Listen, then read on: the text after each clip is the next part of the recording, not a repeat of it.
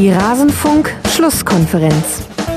Es tut mir unheimlich leid für unsere, für unsere Fans, für unseren Verein, äh, dass wir es nach einem starken Kampf über, wäre, wäre, äh, über sehr äh, viele Wochen und Monate das nicht geschafft haben, das uns zu belohnen mit, dem, mit, dem, mit der Chance, über die Relegation dann in der Bundesliga zu bleiben.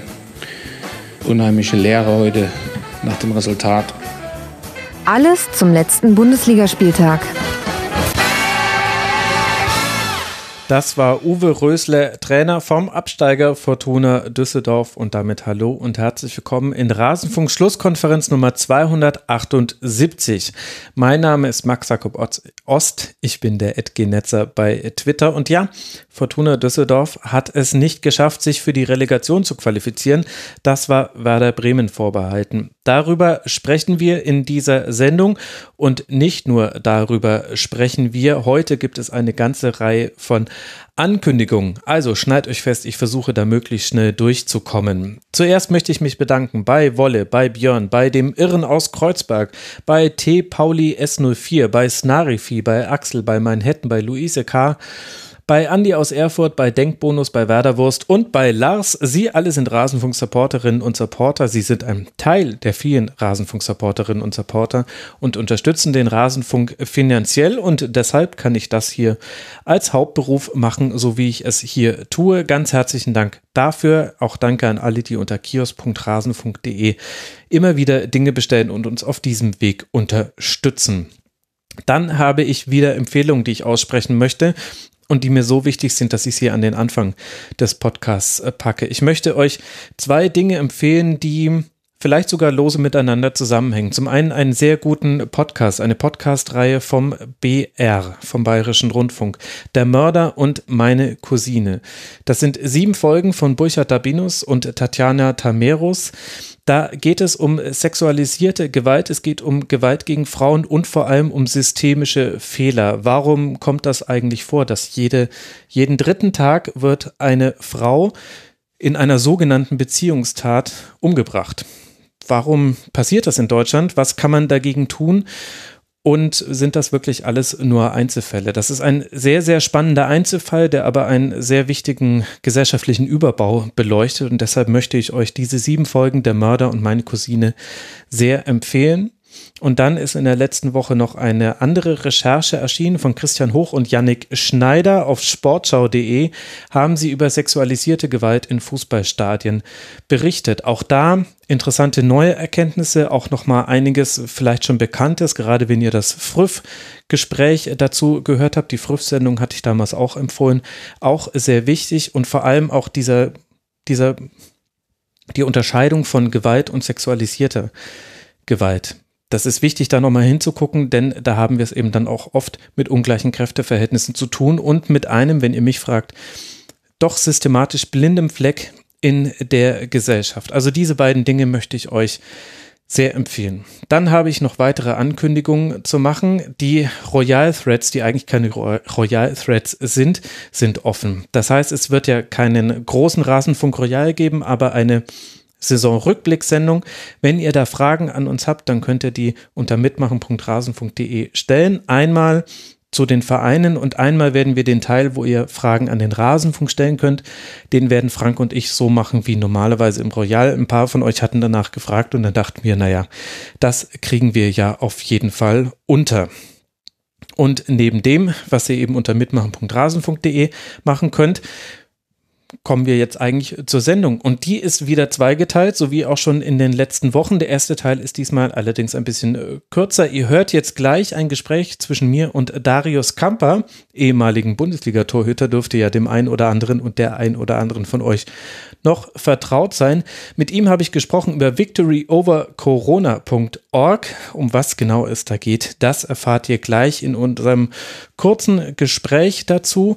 Und danach folgt dann die Spieltagsbesprechung dieses 34. Spieltags mit Markus Bark und mit Christoph Fetzer. Ich wünsche euch viel Spaß bei den anstehenden Stunden. Ich hoffe, dass ich alles in einer annehmbaren Tonqualität retten konnte. Ihr werdet hören, irgendwann gab es technische Probleme und allein die Abendsession zum Spieltag, ich gucke gerade, naja, das sind jetzt dreieinhalb, fast vier Stunden. Die wir daran aufgenommen haben. Und noch ist nicht alles zusammengebastelt. Ich hoffe, es wird euch trotzdem gefallen haben, wenn ihr am Ende dieser Folge angekommen seid, an der ich dann auch nochmal zwei weitere Podcast-Empfehlungen habe. Jetzt geht's los mit Rasenfunk Schlusskonferenz 278. Ich wünsche euch viel Spaß damit. Bei mir begrüße ich jetzt äh, Darius Kamper, ehemaliger Profitorhüter, unter anderem beim 1. FC Nürnberg, bei Borussia Mönchengladbach und der Spielvereinigung Unterhaching hinten raus nochmal. Hallo Darius. Hallo. Wir haben ja im Rasenfunk in der Vergangenheit häufiger Schwerpunkte gelegt auf den Umgang des Fußballs mit Corona und da hat ein gemeinsamer Freund, möchte ich sagen, uns beide zueinander geführt. Erklär doch mal den Hörerinnen und Hörern, was hast du als ehemaliger Bundesliga-Profi mit Corona am Hut? Ähm, ja, ich habe vor einigen Wochen eine Initiative gegründet mit dem Namen Victory over Corona, also der Sieg über Corona. Ähm, warum habe ich das gemacht? Weil mich ähm, die Berichterstattung ähm, in der Presse wahnsinnig gestört hat. Also ich hatte den Eindruck eines Überbietungswettbewerbs, äh, was jetzt beispielsweise Opferzahlen angeht und solche Dinge und das sehr einseitig berichtet wird, also sehr negativ ist ja klar, es, es sterben Menschen, das ist dann die eine Seite, aber auf der anderen Seite gibt es sehr, sehr viele Menschen, die gesund werden, Menschen, äh, die die Herausforderung annehmen, tolle Geschichten. Und äh, deswegen habe ich halt eben gesagt, ich präsentiere das halt eben. Aber hat es noch irgendwie einen Bezug zu deiner Profikarriere? Was machst du denn jetzt aktuell sonst so gerade? Das wird ja wahrscheinlich nicht jede Hörerin und jeder Hörer wissen. Also es gibt keinen direkten Bezug. Ich bin ein Unternehmer in München seit 2013. Ich bin natürlich auch irgendwo indirekt äh, betroffen, was das Ganze angeht, auch umsatztechnisch, das ist ganz klar. Aber ich äh, habe mich dazu entschlossen, die Initiative völlig losgelöst von meinem beruflichen Umfeld äh, hier darzustellen. Genau, und jetzt kann man eben auf victoryovercorona.org äh, kann man dann eben positive Meldungen äh, zu Corona sehen. Wann kam denn die Idee auf? Ich würde jetzt mal vermuten, in der Phase, in der wir alle schlecht drauf waren. Das war dann irgendwann äh, in der Zeit, wo man nicht genau wusste, wie schlimm die erste Welle Deutschland treffen würde. Ähm, genau so war es. Es war ähm, Ende März. Äh, äh, da habe ich mich halt eben entschlossen, äh, irgendwie was dagegen zu unternehmen, äh, weil ich äh, mich selber wahnsinnig schlecht gefühlt habe. Ich hatte zum Teil auch, muss ich geschehen, auch Angst, aber den Menschen in meinem Umfeld ging es genauso. Und da habe ich halt eben angefangen, Dinge zu recherchieren, mich wirklich intensiv damit auseinanderzusetzen und habe halt eben festgestellt, dass es wahnsinnig tolle und interessante und positive äh, Nachrichten äh, um, um Corona gibt. Beim Wort recherchieren und Corona, da gehen alle Alarmglocken an. Das liegt aber nicht an dir, sondern das mhm. liegt an äh, der Art und Weise, wie sich manche andere Leute informieren. Was meinst du denn, wenn du sagst, du hast recherchiert? Was sind denn dann so Quellen, die ihr verwendet für Dinge, die ihr dort postet? Also ist natürlich äh, hier die Johns Hopkins University, äh, RKI, WHO, das sind äh, äh, die, die erstmal die äh, Zahlen für St äh, Statistik, da gibt es noch andere Seiten, aber auch äh, generell im Internet. Es gibt wirklich positive äh, Nachrichten. Also ein Beispiel. Äh, es gibt eine Dame, Maria Branias, die ist 113 äh, Jahre alt, ähm, die hat äh, Corona äh, gehabt und hat wirklich gekämpft.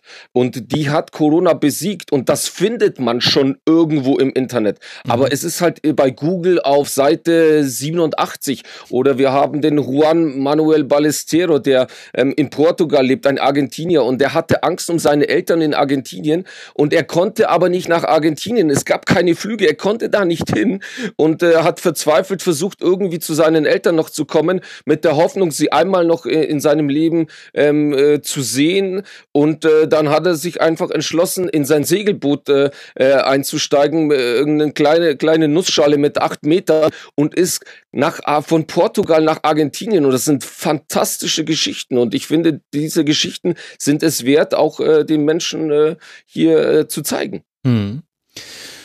Jetzt passiert ja aber heutzutage sehr selten etwas aus uneigennützigen Motiven. Du sagst auf der Webseite, dass du alles selbst zahlst, dass du damit keine finanziellen Interessen verfolgst. Was ist denn dann der Antrieb für dich, äh, das äh, zu machen? Da musste ja einiges auch in Vorleistung gehen. Ist ja auch viel, viel Arbeit, die du da jetzt reinsteckst.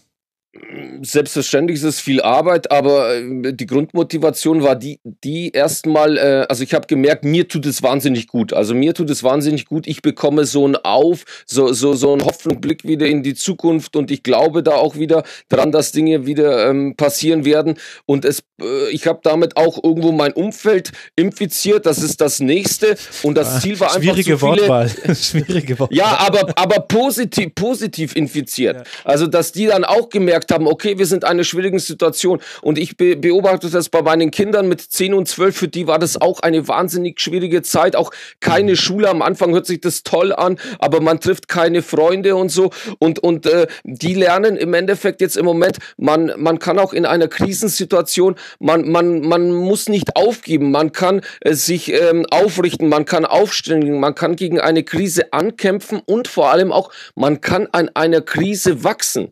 Und ich mache das wirklich hier mit eigenen finanziellen Mitteln. Ich habe hier ein Budget ähm, zur Verfügung gestellt, aber das ist halt eben mein Beitrag, den Menschen etwas zurückzugeben. Ich hatte ja das Glück, 16 Jahre lang professionell Fußball zu spielen. Mhm. Ich bin, in, glaube ich, äh, in einer komfortablen Situation und das ist halt eben mein kleiner Beitrag. Das ist dein kleiner Beitrag.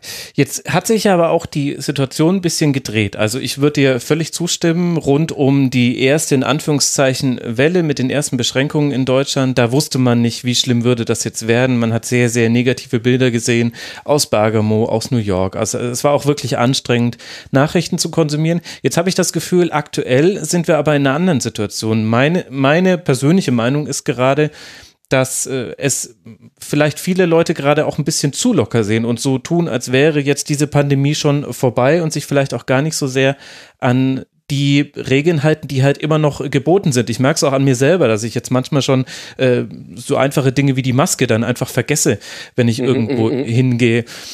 Wäre jetzt nicht vielleicht auch dann die Zeit, da dann das Signal zu setzen, das kann man ja auch positiv besetzen, ja, also wir haben ja jetzt schon den ersten Schritt geschafft, aber es geht ja jetzt weiter.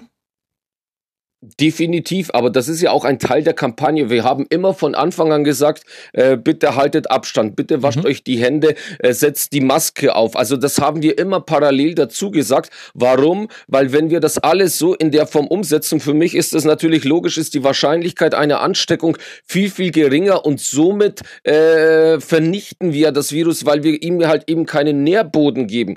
Und äh, hier auch weiterhin der Aufruf von, von, von, von meiner Seite, äh, dass Ganze auch einzuhalten. Ich weiß, dass wir jetzt so ein bisschen in dieser Situation sind. Ja, wir sind schon eigentlich drüber, aber ich werde nicht müde zu betonen, dass wir uns auch weiterhin an die Maßnahmen halten müssen. Hast du die Corona-Warn-App installiert? Selbstverständlich habe ich die Corona-Warn-App installiert auf allen meinen Geräten.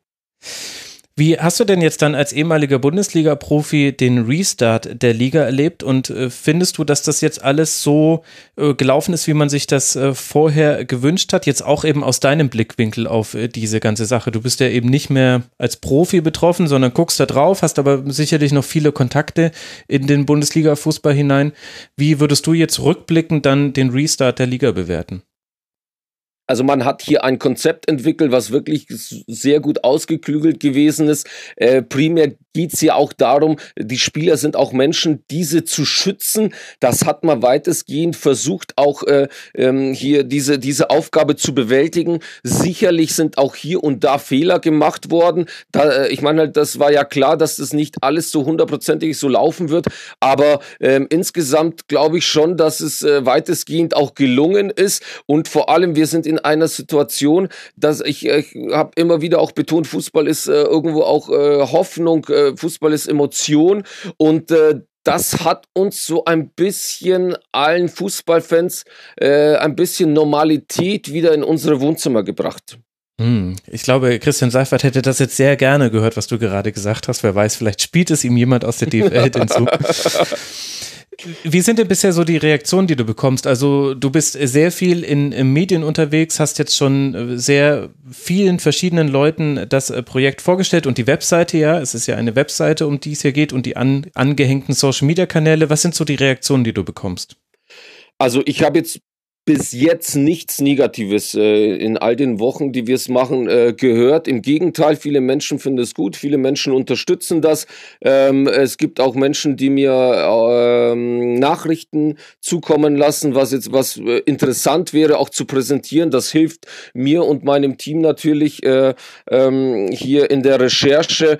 Also äh, und und herzergreifend ist, wenn wenn Menschen mir eine E-Mail schicken äh, und mir berichten, wie, wie sehr sie sie das auch äh, unterstützt hat in, in der schweren Situation und es ihnen auch irgendwo einen Kick gegeben hat, weiterzumachen. Äh, hier, ähm, wir präsentieren ja im Endeffekt mit diesen Nachrichten das Ziel ja sehr folgendes. Also äh, Mut, Hoffnung und Zuversicht wollen wir vermitteln. Warum? Damit die Menschen quasi so ein bisschen ihre innere Einstellung ändern und am Ende halt eben äh, hier ein positive, eine positive Aufbruchsstimmung entsteht. Und wenn das wirklich punktuell hier und da passiert, bin ich äh, wirklich sehr zufrieden zufrieden.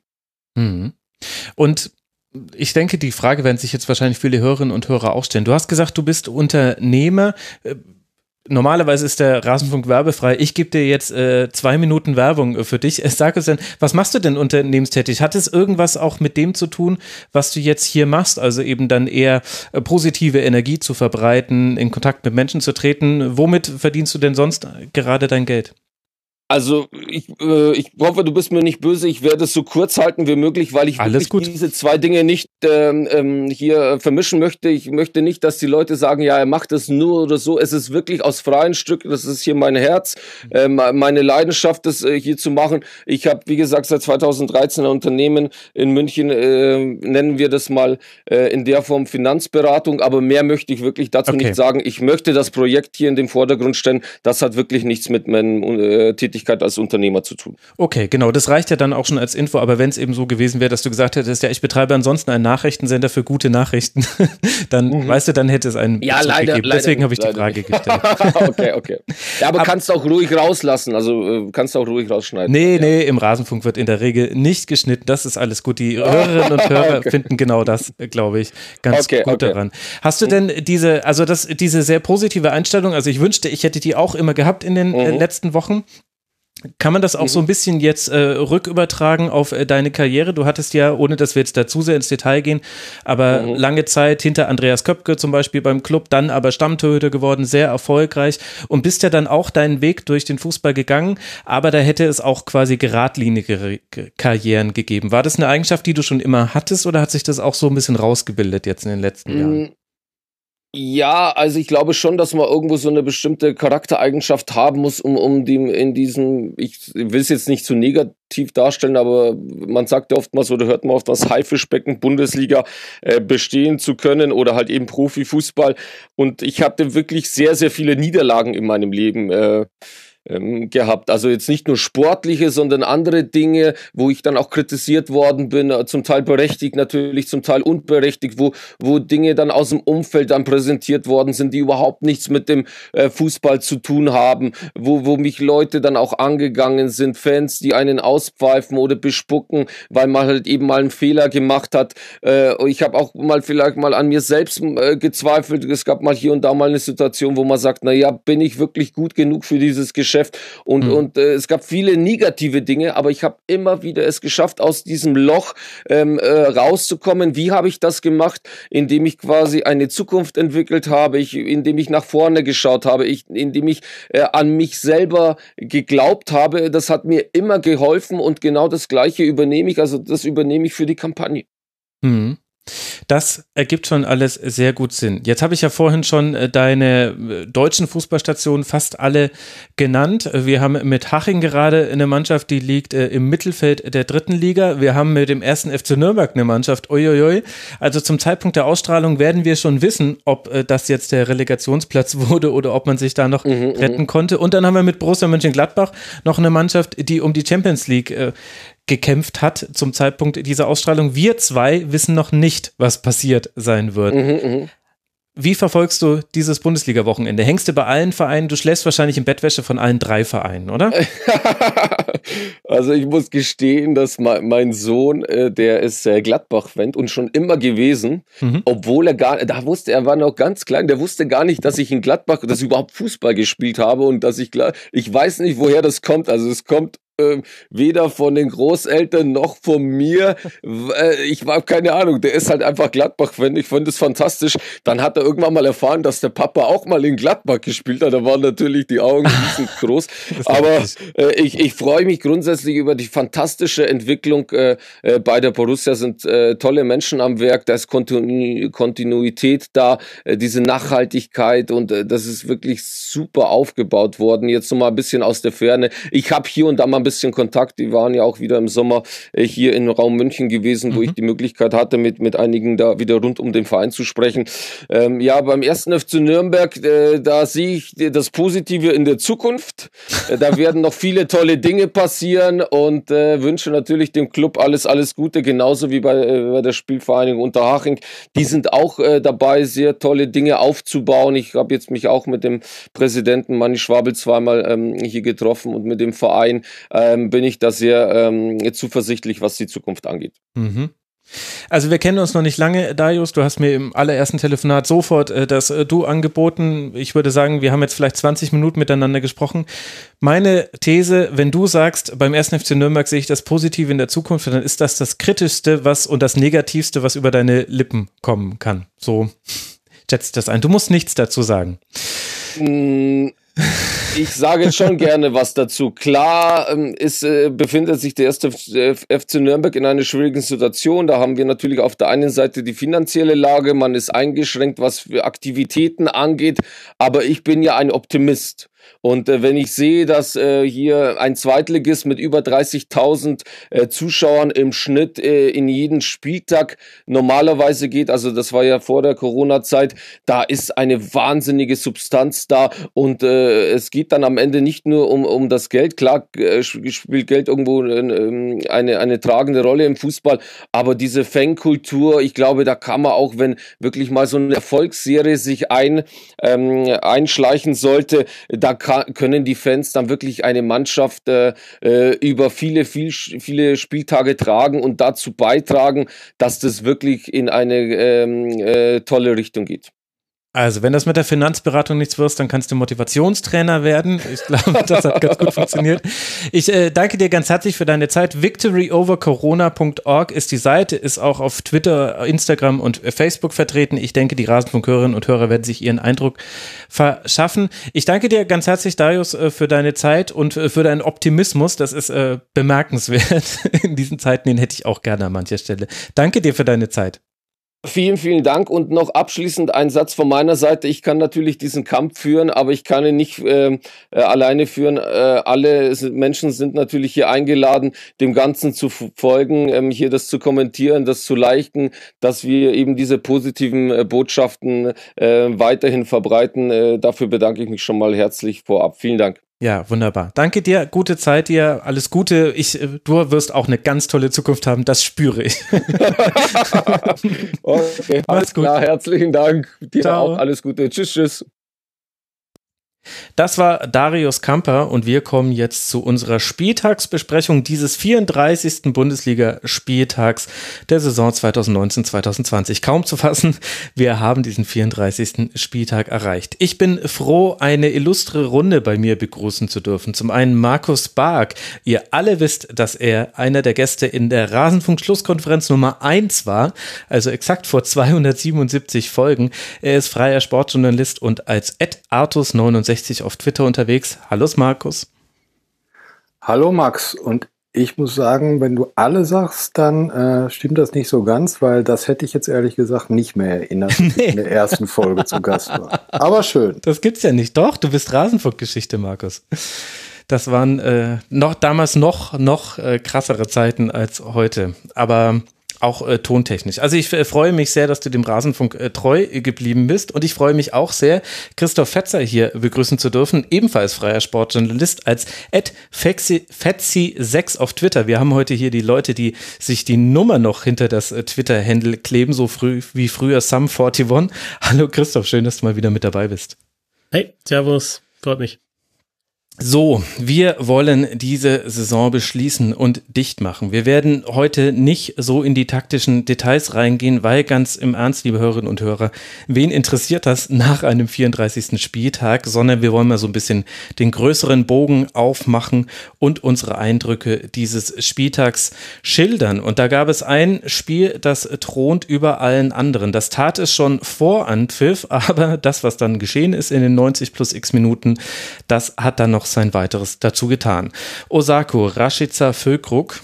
Und dann stand es 3 zu 0 nach 29 Minuten für Werder Bremen. Ja, das Werder Bremen, das zu Hause keine Tore schießt. Und dann kamen noch Klaassen, Osako, Drexler und Sargent.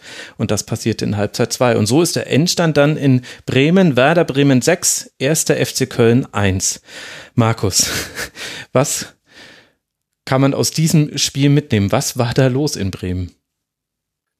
Ja, wie es der Zufall ergeben hat, habe ich irgendwie gestern Morgen, als ich wach geworden bin, eine Nachricht vom Kollegen von der Sportshow gelesen, dass ein anderer Kollege krank geworden ist und ich doch jetzt bitte in meinem äh, sowieso schon Dienst, den ich hatte, das Spiel Bremen gegen Köln antickere. Das heißt, ich habe das dann gesehen und äh, war dann auch wirklich gespannt, ob das, was die Fans des FC vorhergesagt haben, nämlich dass die sich da äh, richtig ein abholen, äh, denn passiert. Und äh, ich hatte nämlich gedacht eigentlich, dass das nicht passiert, dass die vielleicht verlieren, aber so 2-1 oder so, weil die Bremer waren ja zu Hause wirklich super harmlos, super schwach und äh, die nervlich ist die Situation ja außergewöhnlich.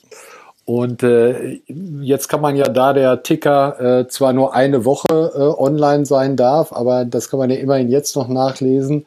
Ich glaube, ich hatte zwei Minuten vor dem 1-0 dann auch geschrieben. Also hier ist nichts davon zu merken, dass die Kölner äh, sich hier irgendwie äh, früh aufgeben oder so, weil ich mag das eigentlich nicht, wenn Trainer 4-0 verlieren und dann sagen, ja, wir sind ganz gut reingekommen und sprechen dann über, keine Ahnung, 20 Minuten oder so. Äh, aber ich fand das bei den Kölnern wirklich anfangs noch recht ordentlich und auch nicht so, dass du denkst, äh, die leisten da keine Gegenwehr. Und dann kam diese, ich habe es gar nicht mehr genau im Kopf, wie viele Minuten waren das zwischen 1-0 und 3-0? Das war auf, sieben Minuten. auf jeden Fall sehr. 22., Minuten. 27., 29. Ja, und das geht dann, äh, geht dann manchmal halt so dahin. Ja, so ein 1-0 kannst du noch kriegen. Äh, das war natürlich auch sehr, sehr gut gemacht von Osako. Mhm. Ähm, das 2-0 darf natürlich erstmal Leistner im Zweikampf, ist schon haarsträubend. Und dann, äh, wir wollen ja wahrscheinlich nicht über einzelne Personen sprechen, aber über Timo Horn müsste man, glaube ich, mal ein paar Minuten äh, irgendwann mal sprechen. Äh, der hat ja etliche Fehler diese Saison gemacht und das 2-0, äh, tut mir leid, aber das darfst du als Bundesliga-Torwart nicht reinkriegen. Und dann ist es natürlich, wenn es für einen nichts mehr geht, außer du hast die ganze Woche, wir wollen uns gut verkaufen, dann wird schwierig und dann geht's halt dahin. Und sie hatten ich will jetzt nicht von einer guten Phase sprechen, aber nach dem Ehrentreffer äh, war es eine, nee, Moment, wann ist, ja, doch, das war es. 3 zu 1. Haben die das Tor gemacht?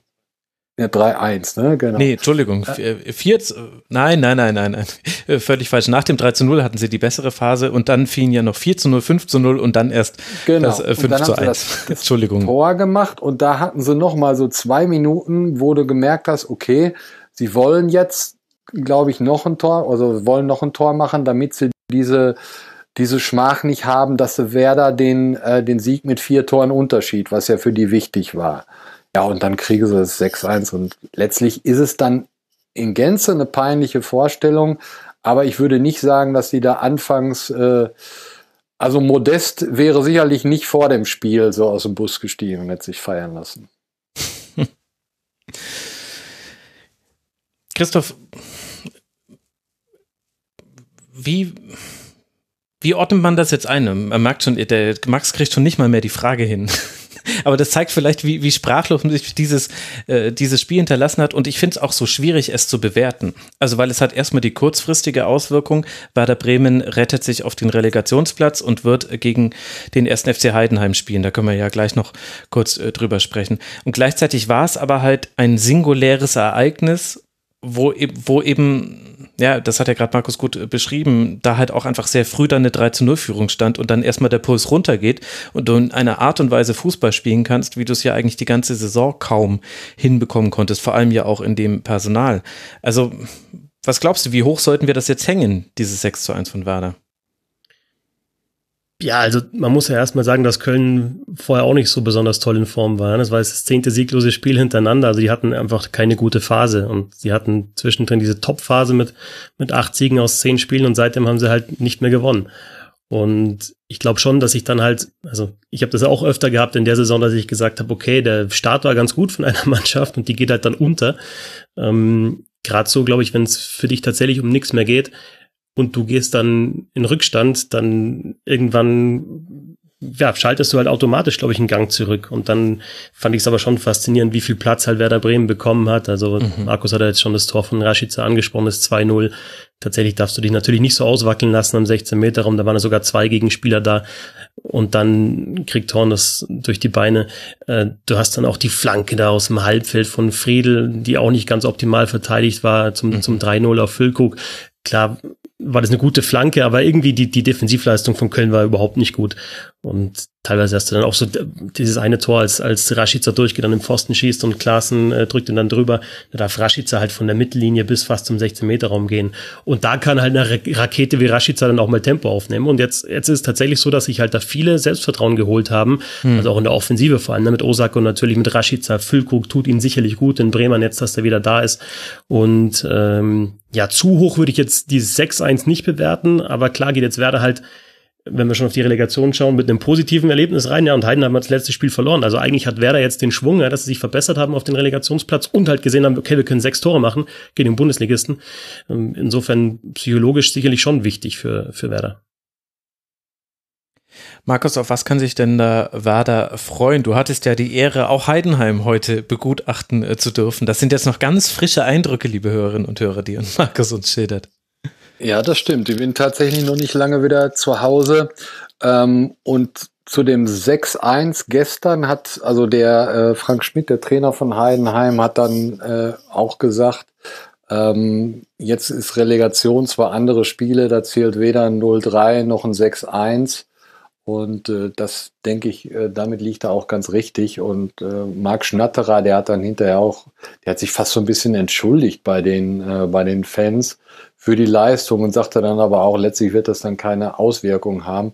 Also das war, ich habe, glaube ich, ich wüsste nicht, dass ich Heidenheim schon mal im Stadion gesehen habe. Ich glaube, das war das erste Mal.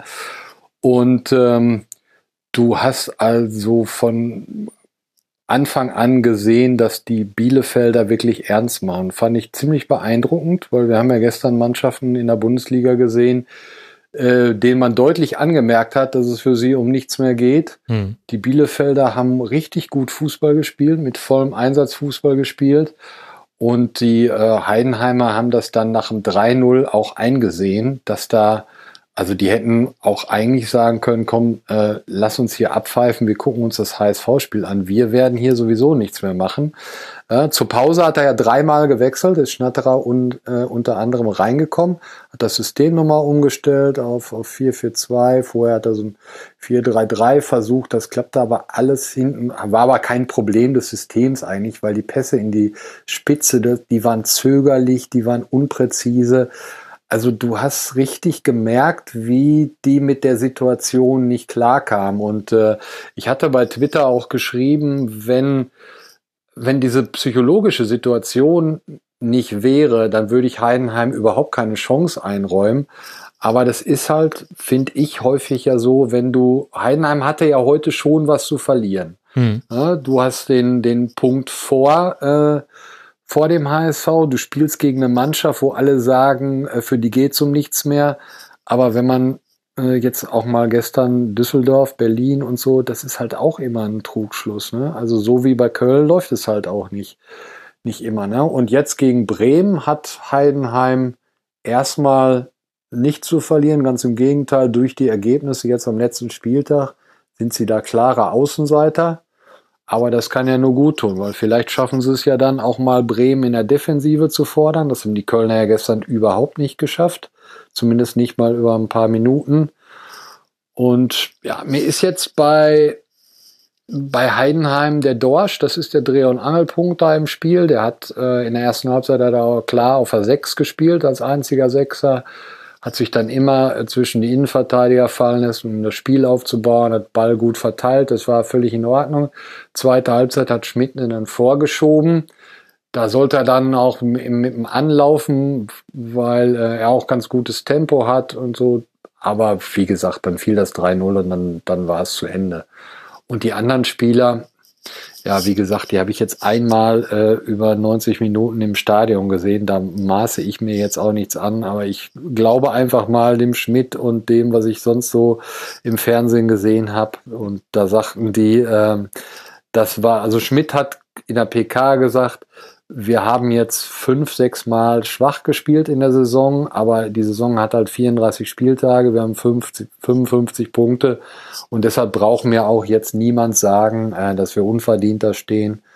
Und Schnatterer hat ja auch recht, wenn er sagt, wir haben zweimal den HSV geschlagen, deshalb stehen wir auch zu Recht vor denen.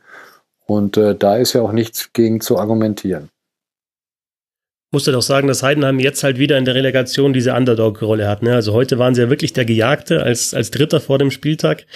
Äh, HSV hat die Möglichkeit nicht genutzt, vorbeizuziehen, aber ja, wenn du halt so ja, aus, dem, aus einer Kleinstadt kommst und trittst dann jetzt gegen Werder Bremen an, dann kannst du dich ja schön wieder drauf verlassen, okay, der Druck ist beim Gegner, der kommt aus der Bundesliga, der äh, ist seit 40 Jahren nicht mehr abgestiegen und wir sind halt die kleinen Heidenheimer und ärgern die jetzt. Also ich glaube, die Situation mag Heidenheim eher und der Druck ist, denke ich, auf jeden Fall bei Werder Bremen in der Relegation. Ich bin immer der Meinung, dass der Bundesligist die, die besseren Chancen hat vor, äh, vor so einer Relegation, weil man halt einfach die, ja, die besseren Gegner vorher gehabt hat und halt vielleicht auch ein höheres Tempo, höhere Qualität einfach in der, in der ersten Liga halt gewöhnt ist.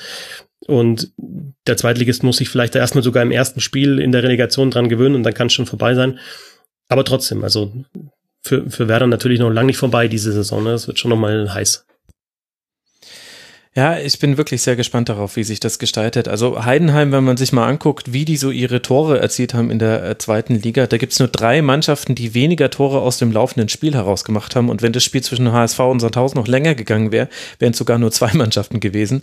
Weil der KSC, Sandhausen und Dresden, die haben weniger Tore erzielt aus dem laufenden Spiel heraus als Heidenheim. Bei denen sind Standards eben ganz, ganz wichtig. Tim Kleindienst, äh, logischerweise, das wird jetzt auch inzwischen jeder mitbekommen haben. Konter auch. Aber da liegt ja eigentlich dann schon die Art und Weise, wie das Spiel verlaufen könnte, relativ klar auf dem Tisch. Vor allem ja im Hinspiel auswärts dann in Bremen. Da wird Bremen den Ball haben, wird Bremen versuchen, irgendwie das 1 zu 0 zu erzielen und Heidenheim dann auf Konter lauen. Das könnte auch, also da hat Werder jetzt diesen psychologischen Vorteil und auch den personellen. Also ich glaube, das darf man nicht unterschätzen, wenn man sich einfach mal anguckt, dass die jetzt gegen Köln gespielt haben mit Pavlenka, Moisander, Vogt, Velkovic, Friedel, Selassie, Klaassen, Eggestein, Rashica, Füllkrug, Osako. Da könnte man sagen, vielleicht mit Ausnahme von Augustinsson dürfte das nahe an einer möglichen Wunschformation gewesen sein und das ja zum ersten Mal in dieser Saison. Also Rashica, Füllkrug und Osako haben ja noch nie zusammen gespielt bei Werder Bremen vielleicht könnte das der entscheidende Faktor werden, dass die jetzt zurück sind. Kann ja, und du hast zuletzt ja auch Klaassen wirklich in guter Form gehabt, mhm. macht jetzt wieder ein Tor und also da hast du so ein paar Spieler, die offensiv schon was machen können. Eggestein, klar, ist jetzt nicht seine beste Saison gewesen, aber jetzt da auch nochmal im Tor beteiligt äh, gewesen gegen Köln und dann hast du, wie du schon gesagt hast, äh, Max, hast du halt vorne Osako ist halt einfach auch ein Spieler, der eher zuarbeitet, ne? also der nicht der, der Fixpunkt sein kann in der Offensive und war das halt zuletzt oft. Und jetzt heute mit Füllkrug einfach auch einen vorn drin, der Qualität hat, der auch unbelasteter ist als die anderen. Ne? Also der hat diesen ganzen Blödsinn gar nicht mitgemacht. Der wollte einfach wieder kicken, weil er so lang verletzt war. Kommt dann im ersten Spiel, wie er wieder gespielt war, kommt, hast du wirklich gesehen, der kommt rein, kriegt einen Ball im 16-Meter-Raum, ähm, das erste Tor, das er gemacht hat, äh, schießt aus der Drehung und der ist drin. Ne? Also weil er überhaupt nicht im Hinterkopf hat, da was passiert ist, wenn ich wieder daneben ja. schieße. Weil er nicht geschossen hat die letzten äh, Monate. Und Rashica ist halt dann auch nochmal ein anderer Spielertyp, der dann eher übers Tempo kommt. Also rein, rein nominell, wenn du dir die Spieler anschaust, ist echt eine, eigentlich eine ganz tolle Mannschaft. Ne? Und ähm, jetzt ist halt die Frage, ob sie das in der Relegation auch wieder auf den Platz bringen. Freistöße vermeiden, Standardsituationen vermeiden und dann irgendwie hoffen, der Erstligist hat ja immer seine Vorteile.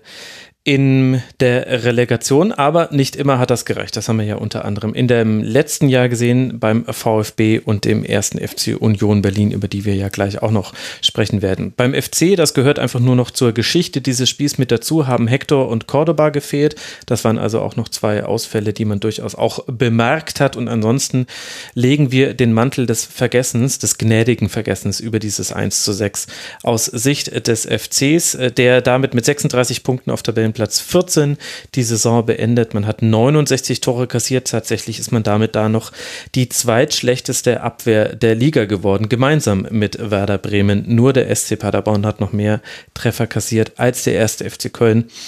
Da gibt es noch einiges zu tun, aber das wäre ja auch komisch, wenn dem nicht so wäre. Wir reden hier ja immer noch über einen engen Wettbewerb. Und dann kommen wir aber zu der Mannschaft, die nach diesem Spieltag auf den 17. Tabellenplatz gerutscht ist, weil Werder sich eben retten konnte und nur fünfmal stand Fortuna Düsseldorf in dieser Saison überhaupt auf einem direkten Abstiegsplatz.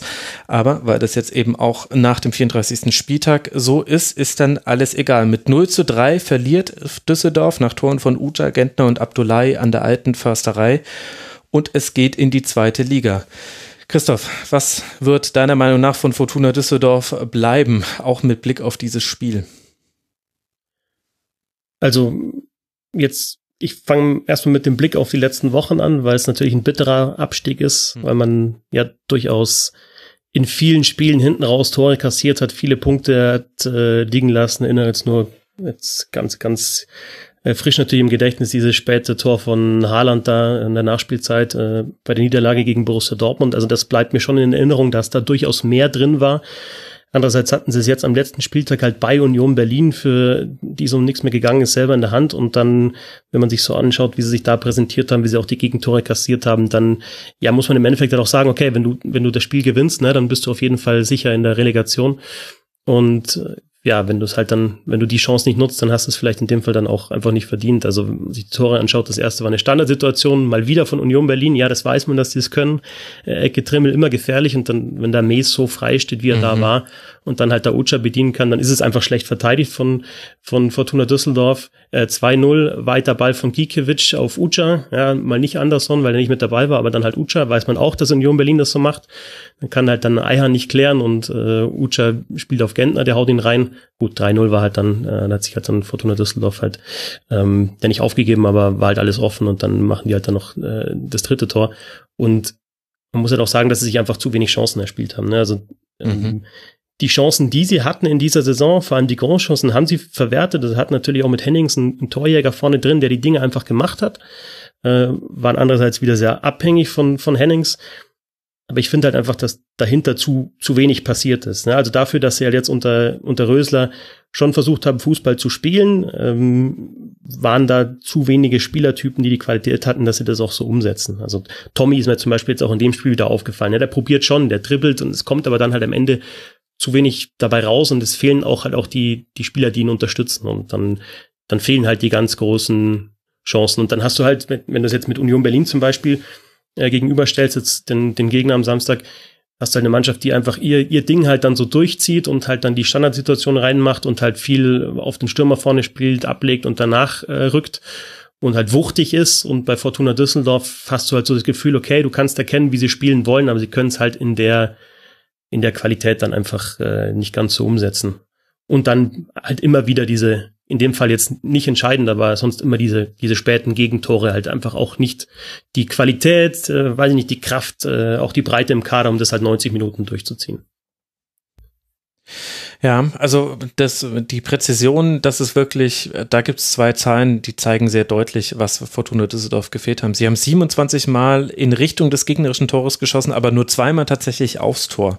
Und das ist halt einfach äh, zu wenig. Sehr viel, sehr viel Aktionen auch von außerhalb des Strafraums. Und sie haben halt in der ganzen Saison nur einen Weg in den Strafraum gehabt oder also einen prädestinierten Weg. Es gab natürlich auch mal Ausnahmen, aber das hast du jetzt auch wieder gegen Union gesehen. 40 Flanken Immerhin, zehn davon kamen an, ist gar keine so schlechte Quote. Aber da steht halt ein Kevin Flotter, Schlotterbeck, da steht ein Friedrich. Die haben halt auch relativ entspannt ganz viel davon entschärft, weil die natürlich auch, auch aus der Situation heraus kann Union dieses Spiel komplett anders spielen. Und Fortuna Düsseldorf hat sich da hat sich da abgerannt, abgemüht, abgerackert und sich dann aber im Grunde mit den Gegentreffern selber so ein bisschen den Stecker gezogen. Also ich glaube, es hätte schon die Möglichkeit gegeben, dieses Spiel offen zu halten, wenn du, wenn du selbst es geschafft hättest, in der Defensive so konzentriert zu sein, wie Union Berlin es über weite Teile des Spiels war. Und dann hätte vielleicht ja mit in der dramatischen Schlussphase noch irgendwas gehen können. Aber ich hatte das Gefühl auch, ich weiß nicht, wie du es äh, bewertest, Markus, aber wenn ich mir angucke, zum Beispiel auch, wie das 0 zu 3 dann gefallen ist, was dann ja nur noch eine weitere Zahl ist und das Ganze besiegt hat, aber äh, Düsseldorf war auch am Ende einfach komplett platt, meiner Meinung nach. Ja, das ist natürlich dann auch äh, sehr frustrierend, wenn man weiß, wie es in Bremen steht und man selber kriegt überhaupt nichts gebacken. Ich glaube, äh, du hast es ja gerade auch gesagt, fehlende Präzision ist über die Dauer natürlich auch ein Zeichen von fehlender Qualität. Ich finde, wenn man die Saison von Fortuna Düsseldorf bewertet, du kannst, du musst mit der Mannschaft nicht absteigen, weil du halt viele Spieler hast, wo du sagen kannst, da hätten wir den einen oder anderen Punkt noch holen können. Gegen Dortmund hätten sie einen, hätten sie äh, zweimal Skripski-Pfosten auch drei Punkte holen können alles gut, aber letztlich ähm, haben sie einen Punkt weniger als Werder Bremen und die wollten in, in die Europa League. Ne? Also das ist jetzt nicht desolat, wie die gescheitert sind. Sie haben halt eine Mannschaft, äh, die ihre Defizite hat. Das wussten sie vorher, dafür haben sie es gar nicht so schlecht gemacht. Und ich glaube, wenn du eine Mannschaft hast, die vom Personal her doch äh, schwächer ist als viele andere, kommt es gerade im Abstiegskampf auf einen sehr guten Torwart an. Und äh, das ist eine sehr müßige Diskussion. Aber ich könnte mir vorstellen, dass sie, wenn der Sechs Steffen sich nicht verletzt hätte, die ja. Klasse gehalten hätten. Den ja. halte ich für sehr gut. Wobei Kastenmeier hat eigentlich äh, in der Summe gesehen auch gute Spiele gemacht, ja, aber er hatte stimmt. einzelne Aussetzer. Zum Beispiel gegen Mainz 05 war das, glaube ich, äh, der entscheidende Aussetzer, der da auch natürlich kurz vor Spielschluss äh, da noch die Punkte gekostet hat. Und ich glaube, die haben sich am Ende zu sehr aufsummiert. Ja.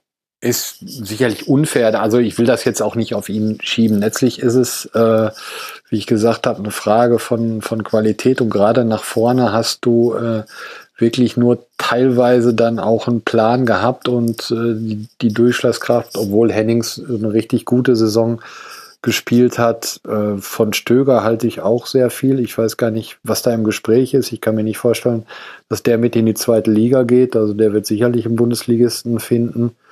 Ähm, ja, aber 30 Punkte ist halt äh, danach doch ein bisschen zu mager ist halt schon auch ein großes, was wäre gewesen, wenn, ne, die Saison. Also, weil du ja. vorher gefragt hast, Max, was bleibt zu hängen. Also, über die späten Gegentore haben wir schon gesprochen, aber jetzt selbst in dieser Partie gegen Union Berlin, die jetzt halt dann nochmal entscheidend war, äh, ich glaube, Expected Goals waren auch knapp für Fortuna Düsseldorf, glaubst du gar nicht bei einem 3-0-Sieg für einen Gegner, aber es war so. Hatten diese Chance von Eihahn, äh, Kopfballchance, mhm. als Gentner da auf der Linie klärt und also alles konjunktiv natürlich, aber das war jetzt relativ oft halt der Konjunktiv bei Fortuna Düsseldorf in den vergangenen Wochen. Und dann ist es dann unter dem Strich natürlich nach 34 Spieltagen okay so, aber ist schon wirklich bitter. Ja, das stimmt. Ich meine, du kannst sagen, am Ende muss man den Konjunktiv äh, besiegen. Ja. Aber ja, würde ich, würde ich voll, voll mit zustimmen. Also es war ein engeres äh, Spiel, Ergebnis, engeres Spiel, als es das Ergebnis suggeriert. Okay, also für den Max kommt auch wirklich der Saisonschluss keinen Tag zu früh. Wirklich, das muss man echt mal sagen. Ist ja fürchterlich.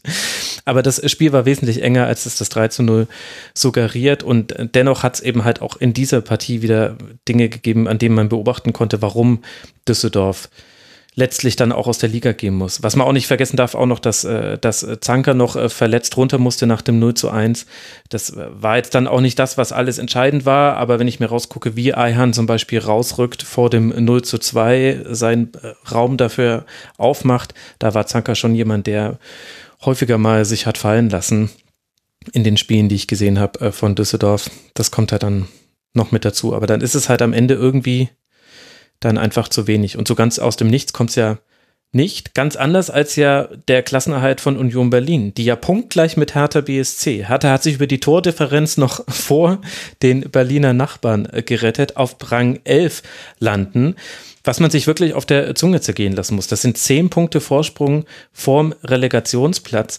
Und wir alle haben uns da halt jetzt schon so dran gewöhnt, weil wir haben ja Union spielen sehen und das kam jetzt auch nicht aus dem Nichts. Wir hatten ja relativ wenig mit dem Abstieg zu tun, also auch wenn sich das für Fans anders anfühlt, aber neutrale Beobachter haben eigentlich immer gesehen, naja gut, das ist schon alles auf einem sehr guten Weg. Im Grunde begonnen mit dem 3 zu 1 gegen Borussia Dortmund am dritten oder vierten Spieltag, was das war. Aber ich finde, das kann man auch echt nochmal herausheben, jetzt auch unabhängig von diesem Spiel, was für eine großartige Saison Union gespielt hat. Absolut. Finde ich äh, auch absolut bemerkenswert. Zwölf Siege, das ist einer als der Europa League-Teilnehmer VfL Wolfsburg, mhm. der nun auch komplett andere Möglichkeiten hat.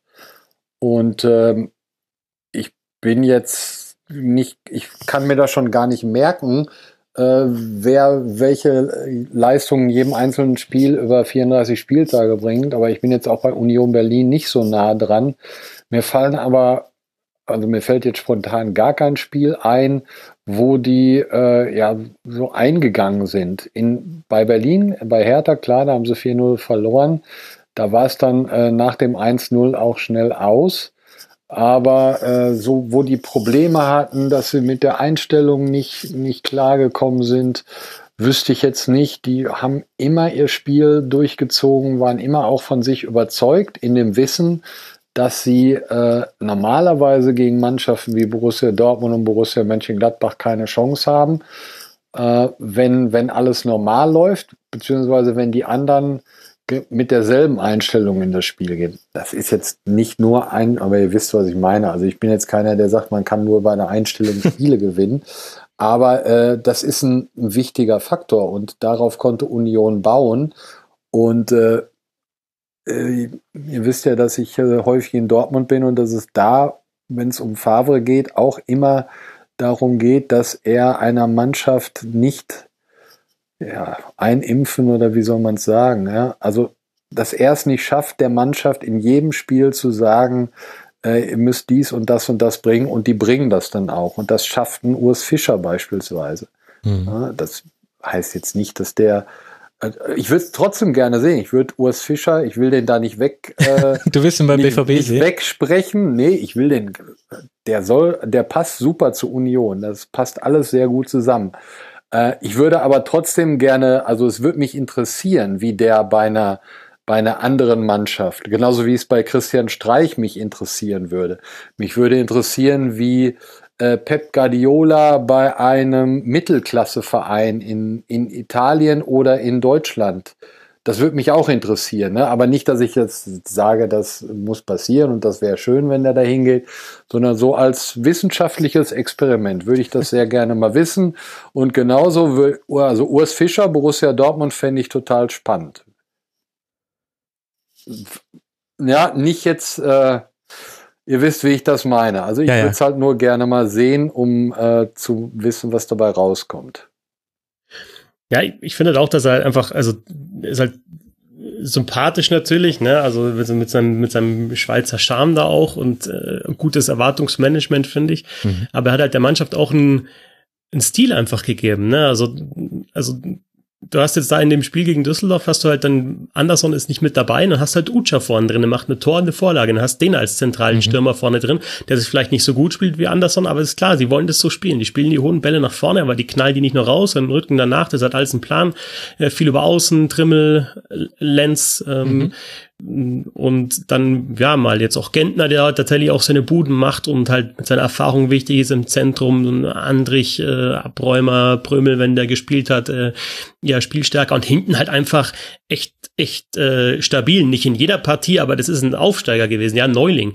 Und ähm, in den letzten zehn Jahren hat von den Neulingen nur RB Leipzig mehr Punkte geholt als Union Berlin in dieser Saison. Diese 41 Punkte sind wirklich sensationell. Also für mich eine der drei großen Überraschungen in der Saison Union Berlin, hm. neben natürlich den Bayern.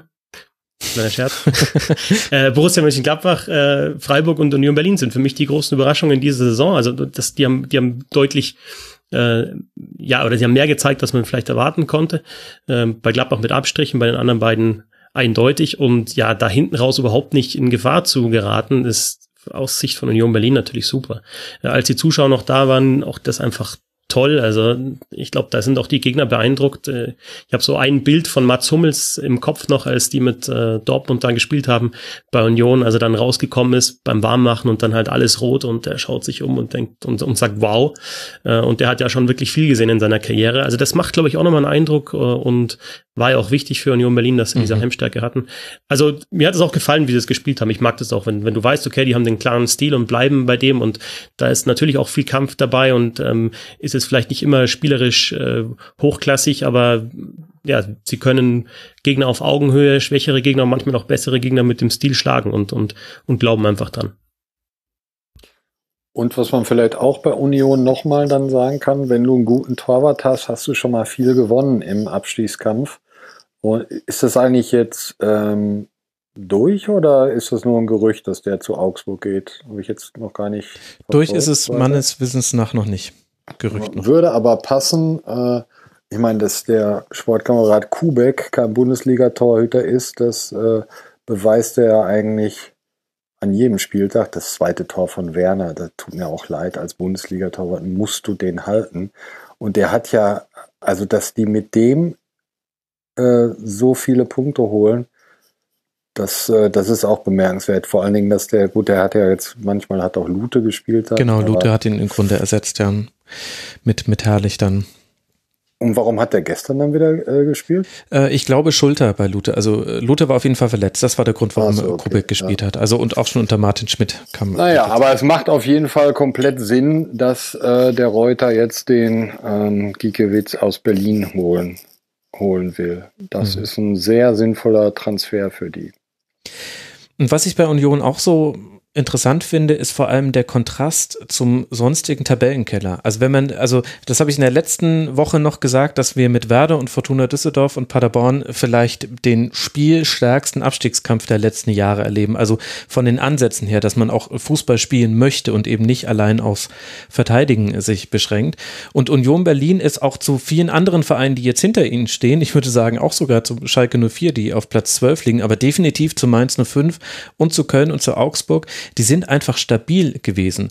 Und zwar auch, wenn sie Ausreißerspiele drin hatten. Also auf dem Papier stehen zwar 58 Gegentreffer, das ist, äh, das ist eine Menge, aber allein, allein 21 davon hat man aus den Spielen gegen Leipzig, Dortmund, Hertha, Gladbach und Hoffenheim sich geholt. Da gab es so diese richtigen 0 zu 4, 0 zu 5, 0 zu 4, 1 zu 4, 0 zu 4. Das waren die Ergebnisse in diesen Spielen in der Reihenfolge. Aber das Grundniveau, auf dem Union Berlin gespielt hat, das ist immer gleich geblieben, auch nach solchen Spielen. Und das haben einfach so wenige Mannschaften in dieser Saison geschafft, ein hohes Grundniveau in ihren Partien zu haben. Und dann hast du eben Ausreißer nach oben und nach unten, ausgehend von diesem Grundniveau. Und das war bei Union Berlin eben basierend auf einer sehr, sehr guten, sehr hohen Stabilität, meiner Meinung nach, gegen den Ball immer gegeben. Und das ist schon auch ein bemerkenswerter Befund, finde ich, für die Liga. Also soll die Leistung von Union überhaupt nicht schmälern. Ist ganz grandios. Und ich meine, sieht man ja an meinen Saisontipps, äh, wie sehr ich mich da auch, also ich ziehe sämtliche Hüte vor Union Berlin, aber interessant, dass man wenige Mannschaften findet in dieser Liga, die ähnlich stabil waren wie ein Aufsteiger aus der zweiten Liga. Den Rest hört ihr dann im Textilvergehen. Die haben ihren Saisonrückblick, glaube ich, schon veröffentlicht, so wie ich das mitbekommen habe. Und Fortuna Düsseldorf jetzt mit 30 Punkten dann eben in der nächsten Saison in Liga 2 unterwegs. Das ist das bittere Ergebnis für die Fortuna. Das, eine Sache noch ja, kurz. Natürlich. Eine Sache noch kurz zu Union Berlin und Klar. Fortuna Düsseldorf. Äh, da sieht man mal, wie scheiße es ist, unentschieden zu spielen. Ne? Weil mir fällt nämlich gerade auf, Union Berlin hat ein Spiel mehr verloren als Fortuna Düsseldorf. Mhm. Aber halt nur fünfmal unentschieden gespielt und Düsseldorf zwölfmal. Das ist ja. Genau. Und ähm, das müsste man sich jetzt dann auch jedes Spiel angucken. Aber das kann natürlich auch daran liegen, dass ein Urs Fischer oder Trainer von anderen Mannschaften, dass die dann halt sagen, Leute, äh, einfachste Mathematik, wenn ihr von zwei Spielen eins gewinnt, habt ihr mehr Punkte, als wenn ihr beide Spiele unentschieden macht. Das ist so und wenn man dann mal guckt, wie es unten aussieht, Fortuna Düsseldorf hat ein Punkt weniger äh, als Werder Bremen. Ne? Und, und äh, anderswo ist es auch eng und da liegt es dann auch. Also Augsburg sehe ich, hat jetzt neun Unentschieden, Mainz nur vier. Ähm, das ist schon, auch wenn man Außenseiter ist und dann vielleicht zu Hause gegen eine Spitzenmannschaft oder auswärts bei so einem anderen Mittelklasse-Team, ne, wenn man zwei Spiele hat, wo es spitz auf Knopf steht, wenn man sagt, wir wollen hier gewinnen, dann haben wir drei Punkte, dann kann man, ja, das, das ist so. Und da muss ich sagen, ich bin ja oft, wenn man, äh, ich bin ja sowieso äh, allergisch gegen diese Formulierung die Medien.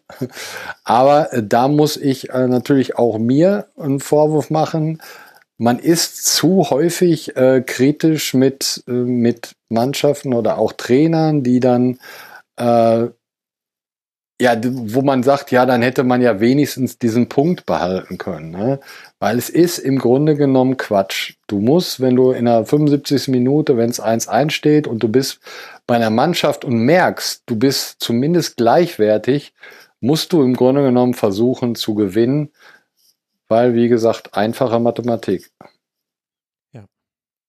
Aber bei Union Berlin ist es ja tatsächlich auch so, ich habe mir die Ergebnisse nochmal angeschaut, es war dieses 0 zu 4 im Derby bei Hertha BSC, 27. Spieltag, das sah es dann nochmal so aus, als würden sie ein bisschen abrutschen, hatten davor auch gegen Bayern, Freiburg, Leverkusen im Pokal verloren, also hatten eine schlechte Phase. Und dann die Ergebnisse, ne? Ein Gegentor gegen Mainz, 1-1. Gut Ausreißer, 1 zu 4 in Gladbach. 1-1 zu Hause gegen Schalke. 2-1 gegen Köln. 1-0 gegen Paderborn. Ausreißer, 0-4 in Hoffenheim oder in Zinsheim und jetzt zu null gegen Fortuna Düsseldorf. Also die haben dann auch einfach die Qualität gehabt, dann dieses erste Tor zu machen, irgendwie durch eine Standardsituation oder halt, ja, hoher Ball nach vorne abgelegt, vielleicht mal ein Distanzschuss. Und dann haben sie aber halt auch vielleicht noch eins zugelassen, aber der Spieler nicht verloren. Und Düsseldorf hat die Dinger hinten raus entweder verloren oder halt noch unentschieden gespielt. Und das sind halt die Punkte, die dann fehlen im Vergleich zu Union zum Beispiel. Absolut. Union Berlin lag 17 Mal in Führung in diesen 34 Spielen, Fortuna Düsseldorf lag 16 Mal in Führung. Union Berlin hat davon 12 Spiele noch gewonnen und drei Unentschieden gespielt, das heißt hat in 15 von diesen 17 Führungen nicht mehr verloren als Aufsteiger. Und Fortuna Düsseldorf hat in sechs Spielen gewonnen, also schon deutlich weniger gewonnen und sechsmal Remis gespielt, also in zwölf von 16 Spielen nicht mehr verloren, was immer noch kein schlechter Wert ist, aber es sind eben zu viele Unentschieden, was ja quasi die Eingangsthese von Markus dann bestätigt. Gut, dann haben wir Union Berlin jetzt dann doch auch noch ausführlicher äh, gewürdigt. Das wird einige Hörerinnen und Hörer gefreut haben. Ich äh, grüße euch alle ganz herzlich. Die eine Entscheidung dieses 34. Äh, Spieltags war eben dieser Abstiegskampf. Da wissen wir jetzt, für Werder Bremen geht es erstmal nochmal weiter und Fortuna Düsseldorf ist abgestiegen. Die andere wichtige Entscheidung dieses Spieltags bezieht sich auf die Champions League und da hat es Borussia Mönchengladbach dann doch noch geschafft mit der Champions League. Und Hertha hat gleich zweimal eine Rolle dabei gespielt. Einmal in der letzten Woche durch einen Sieg gegen Leverkusen und in dieser Woche, weil man gegen Gladbach kein ebenbürtiger Gegner war und eben verloren hat. Hoffmann und Embolo treffen für Gladbach. Ibišević macht es nochmal spannend, aber dann vergibt am Ende sogar noch Raphael freistehend vor Smash. Das wäre das Einzige gewesen, was dieses Spiel noch besser hätte machen können für Borussia Mönchengladbach. Smash hat übrigens Jahrstein vertreten. Markus, wie gefällt dir denn Borussia Mönchengladbach unter Marco Rose und wie würdest du das jetzt einschätzen, dass man es tatsächlich geschafft hat mit der Champions League? Ja, ähm, ich weiß nicht, vielleicht habt ihr ja meinen Kommentar gelesen, den ich letztens äh, bei der Sportschau geschrieben habe. Danach gab es ja auch bei Twitter dann noch ein paar äh, Diskussionen, wo ich äh, ja auch gefordert habe oder gesagt habe, dass die Bundesliga, auch wenn sie sich besser vermarkten will, ähm, den Wettbewerb stärken muss. Und äh, meine These ist ja, dass Bayern, Dortmund und Leipzig so zementiert einen Champions League Platz belegen werden, ja. Äh, dass das im Grunde genommen die nächsten Jahre langweilig wird und dass es im Grunde genommen für die äh, restlichen 15 Mannschaften und davon natürlich auch nur wenige um einen Platz in der Champions League äh, geht. Nach der Rechnung müsste man dann sagen, dass ja Gladbach halt äh, dieses Meisterrennen gewonnen hat. Und ich würde sagen, auch absolut verdient, weil sie ein neuer Trainer mit, mit ja einer ziemlich radikalen Spielidee, wie sie äh, Marco Rose hat, nach äh, Dieter Hecking, das ist schon mal nicht einfach. Und er hat es sehr schnell geschafft, äh, dieses Spielsystem der Mannschaft beizubringen. Und die hat es nicht nur verinnerlicht, sondern stand auch dahinter. Die Einkäufe haben, haben gepasst. Äh, Max Eberl ist sowieso ein sehr exzellenter Sportdirektor. Ähm, ja, ich hätte mich dann schon auch ein bisschen geärgert, wenn die das jetzt dann verspielt hätten, weil das äh, war also das, was sie sich verdient haben. Leverkusen war dann halt doch zu, ja, wie soll man das nennen? Irgendwie so hat, weiß ich auch nicht. So Leverkusen würde ich sagen. Also ich würde tatsächlich, also Leverkusen ja, wie in den letzten Jahren auch immer, ne? Also du denkst immer, ja, jetzt super Phase und die Rückrunde war auch wirklich stark, aber irgendwie bringst sie es dann trotzdem nicht zustande, sich ja, dann, dann, zu qualifizieren ja, für die Champions League. Ne? Also und dann, und dann vergurken sie es komplett verdient äh, bei Hertha BSC. Ne? Und äh, spielen 1-1 bei Schalke. Das ist ja im Grunde genommen auch schon, das ist ja ein Debakel, äh, wenn man so sich das in der Rückrunde anguckt. Ne? In Schalke dann nur ein, nur ein Unentschieden. Und von daher, nein, die Gladbacher haben es schon gut gemacht, haben natürlich auch immer wieder Spiele drin und Phasen, äh, wo man merkt, dass es von der Qualität her äh, dann auch für weit höher nicht reicht. Von den Punkten her sind sie ja auch auf einen an Leipzig dran. Aber ich denke mal, auf Sicht gesehen äh, wären die sehr zufrieden, wenn man ihnen sagen würde, äh, ihr spielt jedes Jahr um den, um den vierten Platz auf jeden Fall mit. Das ist äh, top gelaufen da. Also ich finde tatsächlich, Borussia Mönchengladbach ist, ist die Mannschaft, die mir am meisten Spaß gemacht hat in dieser Saison, als auch von den Spitzenteams. Klar, also Bayern haben eine super Saison gespielt, überhaupt keine Frage, aber da war es zu erwarten. Und bei Borussia Mönchengladbach finde ich aber, dass du, ja, ich hatte vorher so die Erwartung, okay, das, das ist halt jetzt Krawall, was Rose spielen lässt, ne? Also das, was halt auch in, in, in Salzburg äh, dann halt einfach die letzten Jahre so Stil war, viel Pressing und, und unruhig und so weiter. Aber die haben dann echt über die Saison wirklich guten Ballbesitz, Fußball auch etabliert und haben ja wirklich ihren Stil auch durchgezogen, auch gegen Top-Mannschaften. Jetzt kürzlich das Spiel gegen die Bayern.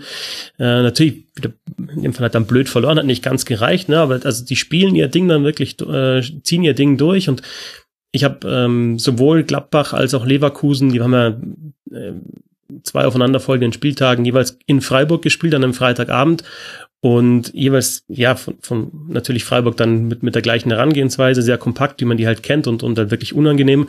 Und ich finde, auch wenn Gladbach das Spiel verloren hat und Leverkusen gegen Freiburg da gewonnen hat, äh, hat mir da Gladbach einfach, was die Spielidee anbelangt, viel besser gefallen. Also wie die halt einfach auch durchkombinieren durchs Zentrum, also wie sich das mhm. jetzt auch entwickelt hat. Also wirklich ruhiger Aufbau auch mit den Innenverteidigern, Ginter, äh, spielstark hinten, dann hast du im Mittelfeld halt einen, einen Hofmann mal gehabt oder jetzt ein Neuhaus und du hast einen Stindel dann noch hinter den Stürmern, hast jetzt in dem Spiel gegen Hertha BSC ein Embolo vorne drin gehabt, ne, weil halt äh, weder Player noch Tyram von Anfang an gespielt haben. Ein dritter Stürmer, der halt vorne den Ball wirklich halten kann, in dem Fall auch wuchtig ist, also wie er sich da durchgesetzt hat bei dem bei dem 1-0, wo er dann auf Hofmann ablegt, ähm, gegen beide Hertha Innenverteidiger. Klar kann man besser verteidigen am eigenen 5-Meter-Raum, aber wirklich wuchtig und dann halt noch das Auge für Hofmann. Ähm, also da sind auch wirklich schöne Tore dabei gewesen. Ähm, gute Transfers, finde ich. Also auch die Außenverteidiger, Benzibaini, Leiner, mhm. ähm, natürlich Tyram, äh, Embolo geholt, die sind alle neu gekommen. Also sowohl finde ich gute Arbeit von, von Eberl, als auch dann natürlich von, von Rose da so eine Mannschaft dann auf den Platz zu schicken und halt dann wirklich auch zu zeigen, was man, was man spielen will.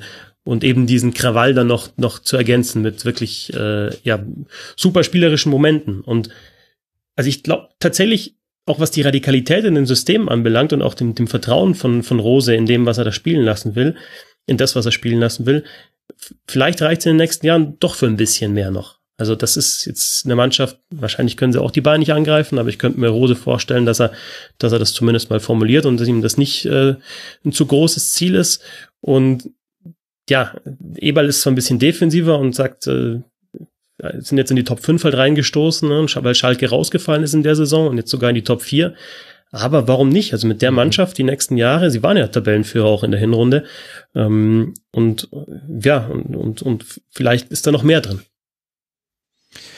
Glaube ich ehrlich gesagt auch. Also wirf da noch einen richtig guten Innenverteidiger rein und noch einen richtigen Knipser. Das hört sich jetzt ein bisschen grotesk an, weil du ja völlig zu Recht Player, Tyram und Embolo jeweils äh, gelobt hast. Ich finde aber, dass die, die Spiele, die wehgetan haben für Gladbach, hatten oft mit äh, mangelnder Chancenverwertung zu tun. Ansonsten ist das Grundgerüst wahnsinnig, wahnsinnig stabil. Und ich würde sogar die These aufstellen, es gibt aktuell keine Mannschaft na gut, vielleicht noch neben den Bayern, aber das ist immer total schwierig zu bewerten, weil die halt auch einfach in, in, die, in der individuellen Klasse so überlegen sind. Aber ich glaube, es gibt keine Mannschaft mit einem höheren Fußball-IQ als Borussia Mönchengladbach. Einfach in Summe über alle Spieler hinweg verteilt. Wenn du dir anguckst, was da für Spieler ausgefallen sind, in welchen unterschiedlichen Formationen die gespielt haben, von der personellen Besetzung her. Also ein Zakaria hat ja jetzt zum Beispiel gefehlt oder Player und, und äh, Tyram hast du ja auch schon erwähnt, äh, Christoph haben auch äh, gefehlt. Und dennoch, das Grundgerüst ist immer gleich und du musst aber ein Spieler sein, der sowohl den, der, die Fähigkeit hat, einen präzisen Pass in den Halbraum reinzuspielen, als auch das Auge dafür und das Wissen. Und das haben inzwischen einfach alle. Also egal wer bei Gladbach auf dem Feld steht, sie spielen ungefähr gleich, mit einigen Ausnahmen. Eben, es gibt dann immer wieder so Spiele, wo es nicht gereicht hat, wo es aber meiner Meinung nach auch immer mit einmal individuellen Fehlern zu tun hatte, dann bei Gegentreffern. Gegen Dortmund war das so, gegen Leipzig war das so.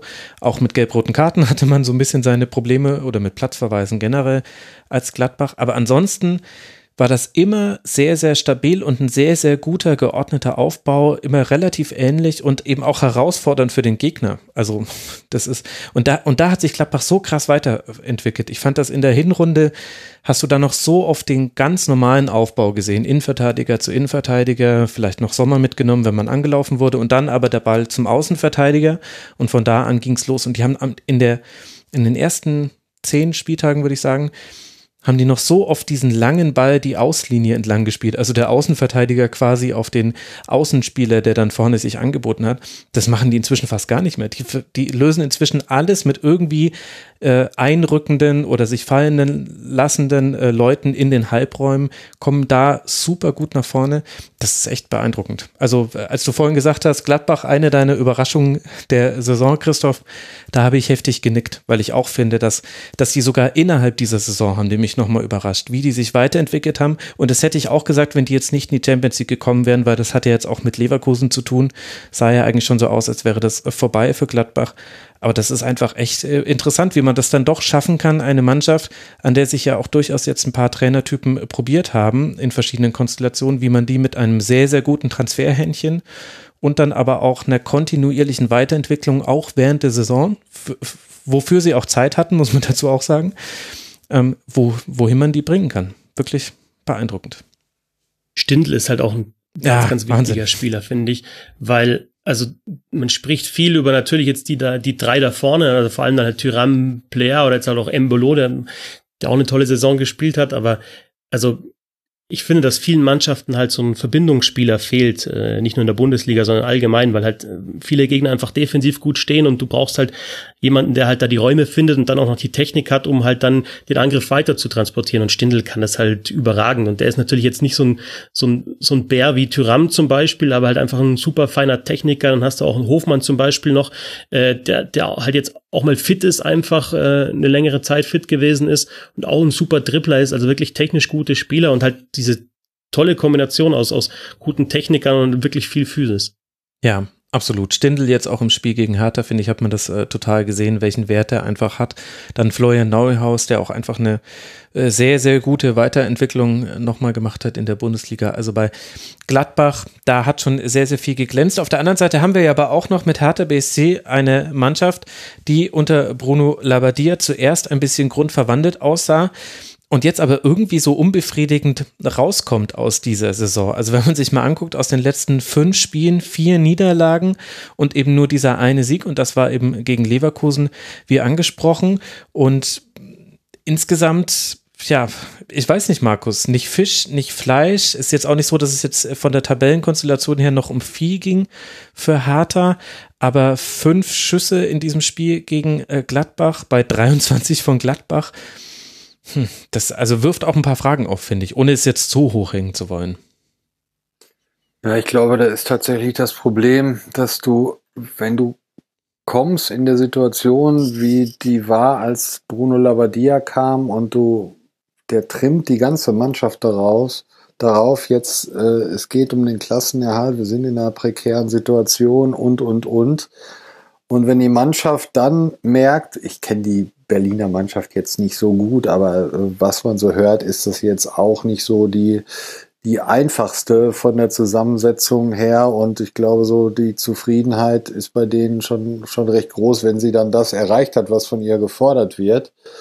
Und dann als Trainer dann noch zu sagen, okay, jetzt habt ihr, äh, haben wir das geschafft und das relativ schnell und ziemlich äh, beeindruckend, dann hast du halt diesen sogenannten Spannungsabfall und bist als Trainer relativ machtlos und ja, wenn du am 34. Spieltag ohne Ambitionen zu einer Mannschaft fährst, von der du genau weißt, die muss einen Punkt holen und wird äh, und ist sowieso schon gut und braucht diesen einen Punkt, um in die Champions League zu kommen, ja, weiß ich nicht. Dann bist du letztlich wahrscheinlich froh, wenn du hinterher mit einem 1-2 nach Hause fährst. Ja, auch wenn das dann von der Leistung her äh, schlecht war. Aber dafür habe ich das Spiel auch jetzt zu, zu wenig gesehen, aber gegen, äh, also Bayer Leverkusen haben sie ja letztlich dann doch sehr überzeugend geschlagen in der mhm. Situation. Und äh, ja,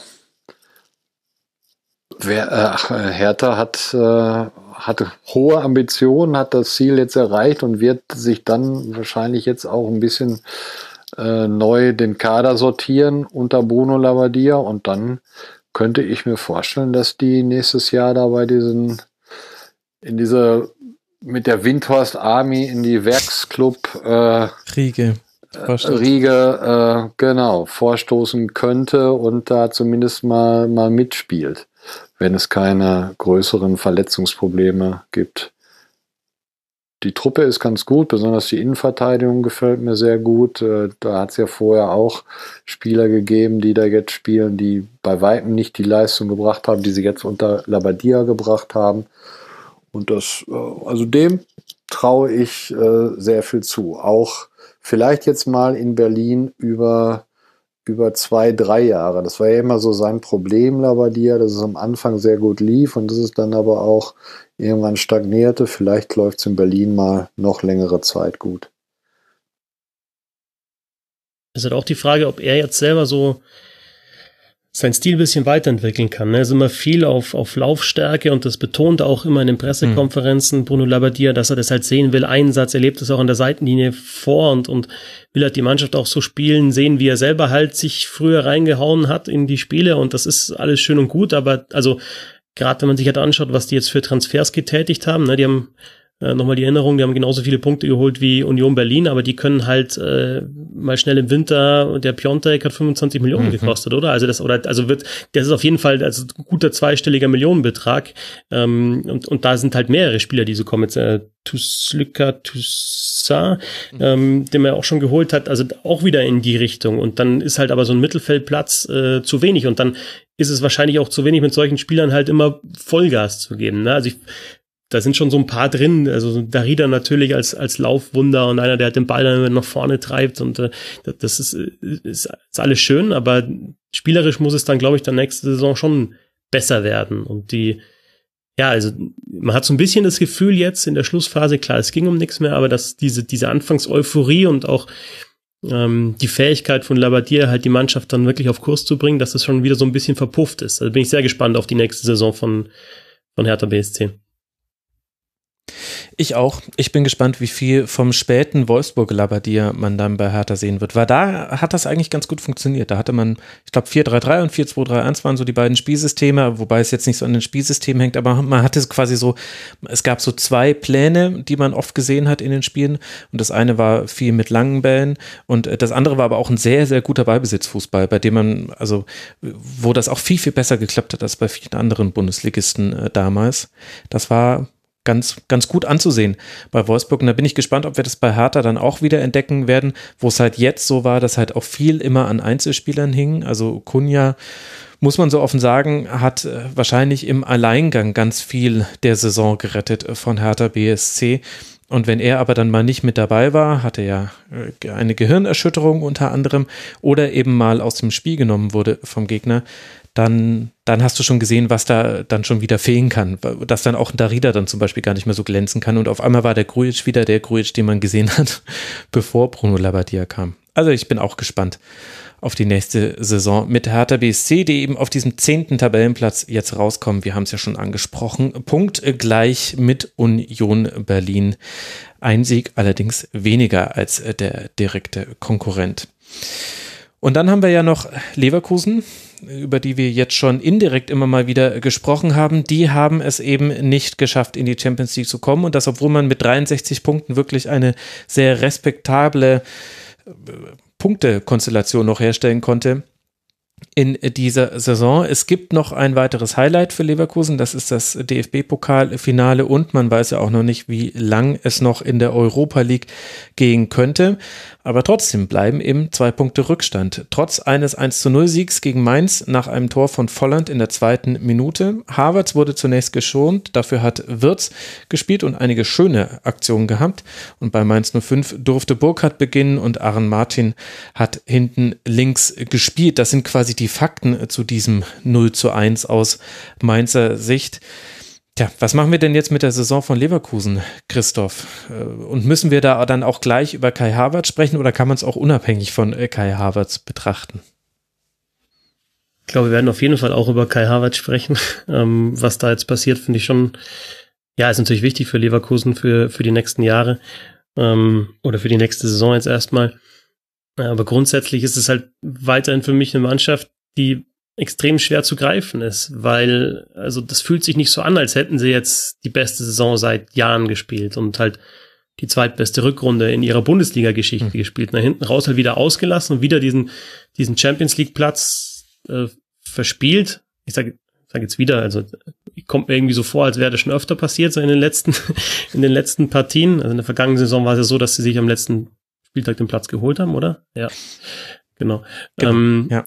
Aber also du hast so das Gefühl, das war jetzt irgendwie gar nichts Besonderes in der Saison trotzdem war die halt verhältnismäßig stark und auch die Truppe mit natürlich Havertz, mit, mit jetzt Wirtz, junge Spieler, die, die viel drauf haben, äh, die mir bei Amiri im Mittelfeld gute Techniker, Vorland drin, der wieder zweistellig jetzt getroffen hat in dieser Saison. Ähm, Bailey schnell über außen, eigentlich doch viel Erfahrung auch in der Abwehr mit den Benders. Ähm, ja, also auch, auch das ist, es gibt so viele Mannschaften in der Liga, die, die ich mir anschaue und denke, ah, da, da könnte doch vielleicht was gehen jetzt in den, in den, in den nächsten Jahren oder auch mal in der Saison. Warum, warum fangen die eigentlich Feuer und, und geben mal Gas und dann, ja, hast du halt wieder so, so, so für mich so unerklärliche Ausreißer und dann einfach halt so Nullnummern, wo, wo gar nichts kommt und wo halt dann in dem Fall Leverkusen halt die, die Champions League verspielt, wie zum Beispiel jetzt halt dann vor einer Woche äh, gegen Hertha BSC. Insofern, ja, ähm, wenn sie jetzt Harvards nicht halten können, na, wenn der wechselt, dann ist es natürlich eine Lücke, die, äh, die der hinterlässt. Und dann ist halt auch wieder, wieder die Frage, können sie die im Sommer halt irgendwie schließen? Können sie das mit den eigenen Spielern schaffen? Brauchen sie da einen großen Transfer?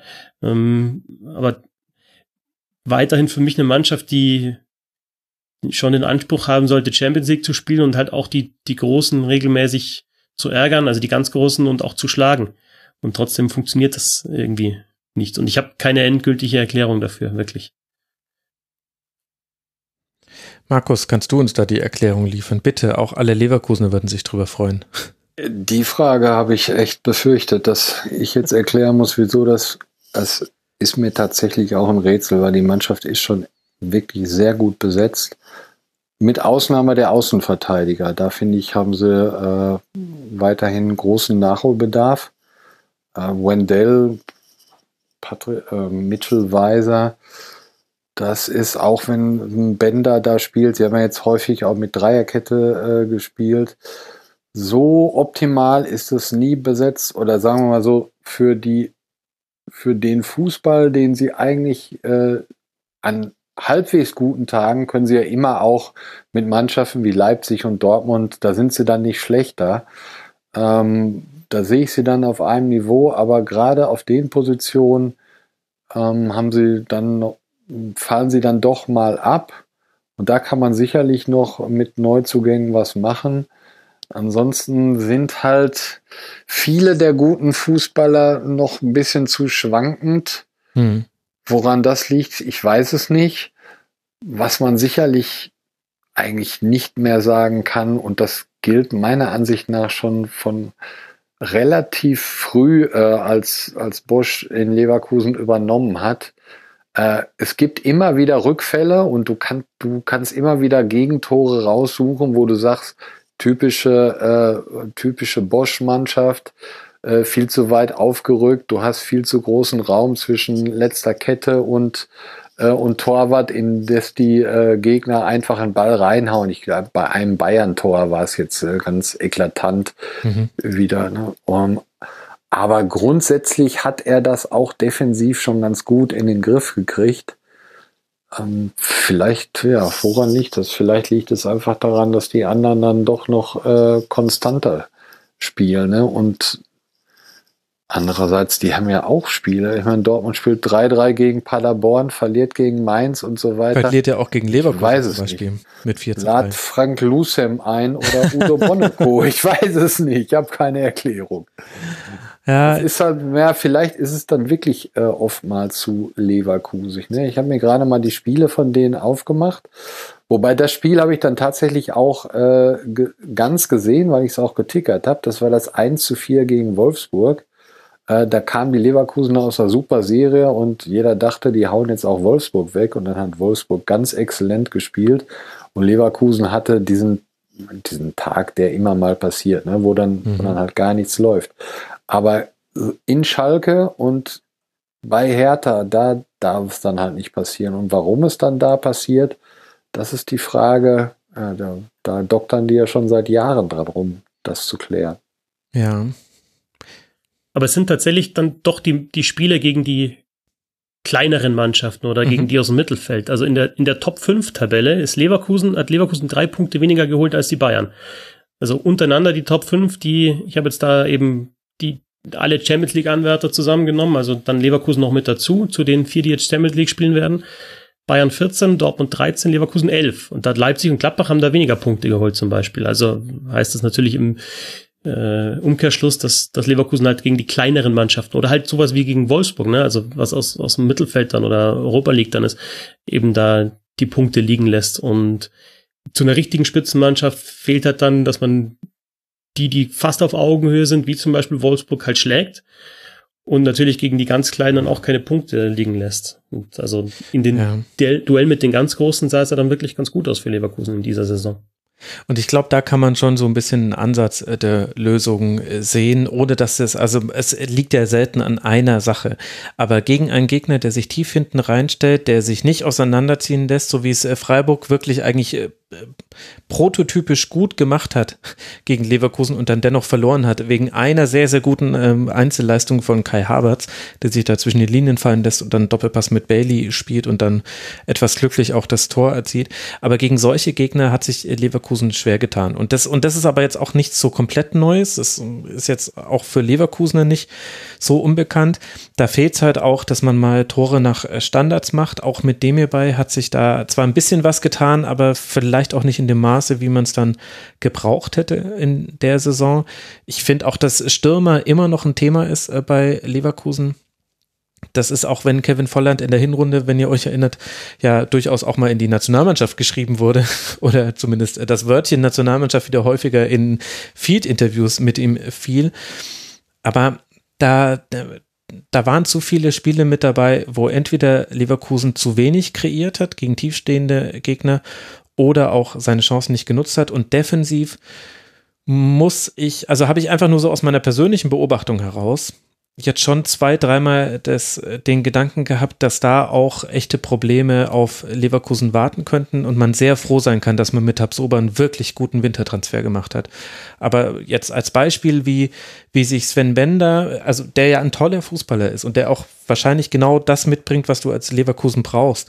Aber wie der manchmal von Mainz stehen gelassen wurde, jetzt in diesem Spiel am 34. Spieltag, das war schon auffällig. Und solche Einzelaussetzer, es gab auch mal ganz äh, düstere Abende von Dragovic zum Beispiel, ähm, ähm, auch, von, auch von Lars Bender hat man einige Fehler gesehen. Jonathan Tah hatte auch mal so zwei, drei Böcke in der Saison, hat er mit drin das ist halt genau auf diesem Spitzenniveau halt dann zu wenig. Und da machen halt, und wir bewegen uns halt gerade in der Liga, in der halt zwei Teams, oder zumindest, na doch, eigentlich zwei Teams machen eigentlich kaum Fehler. Also gut, beim BVB müssen wir gleich noch drüber reden, wie wir das einschätzen.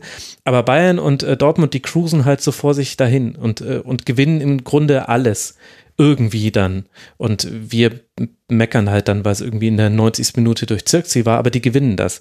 Und da kannst du halt tatsächlich nur mithalten, wenn du das irgendwie nachbauen kannst. Und das kriegt halt Leverkusen unter anderem deshalb, glaube ich, nicht hin. Ich muss trotzdem Frank Lusum noch einladen. Schade, dass es kein Royal gibt, aber es ist einfach nicht drin. Also Leverkusen, 63 Punkte, Platz 5, Mainz 05, 37 Punkte. Dass wir jetzt äh, noch gar nicht so wirklich über Mainz gesprochen haben, ist das größte Kompliment an das, was man da punktetechnisch geschafft hat. Auch gegen Leverkusen wäre noch mehr drin gewesen. Da gab es noch unter anderem einen Lattentreffer und auch ein Tor von Mateta, wo er vielleicht selber ein bisschen besser auf die Abseitslinie hätte achten können. Das war ein sehr schönes Dribbling von Onisivo davor. Also da wäre sogar noch was drin gewesen. Aber Mainz 05 hat trotzdem noch einige Baustellen. Das wissen sie aber selber. Ich glaube, da müssen wir jetzt nicht drüber sprechen. Lasst uns dann lieber zu dem kommen, was ich äh, schon angeteased habe. Vor allem, weil ich ja weiß, dass zum einen Markus so häufig beim BVB ist und dass auch Christoph sich dieses Spiel gegen Hoffenheim ganz genau angeguckt hat.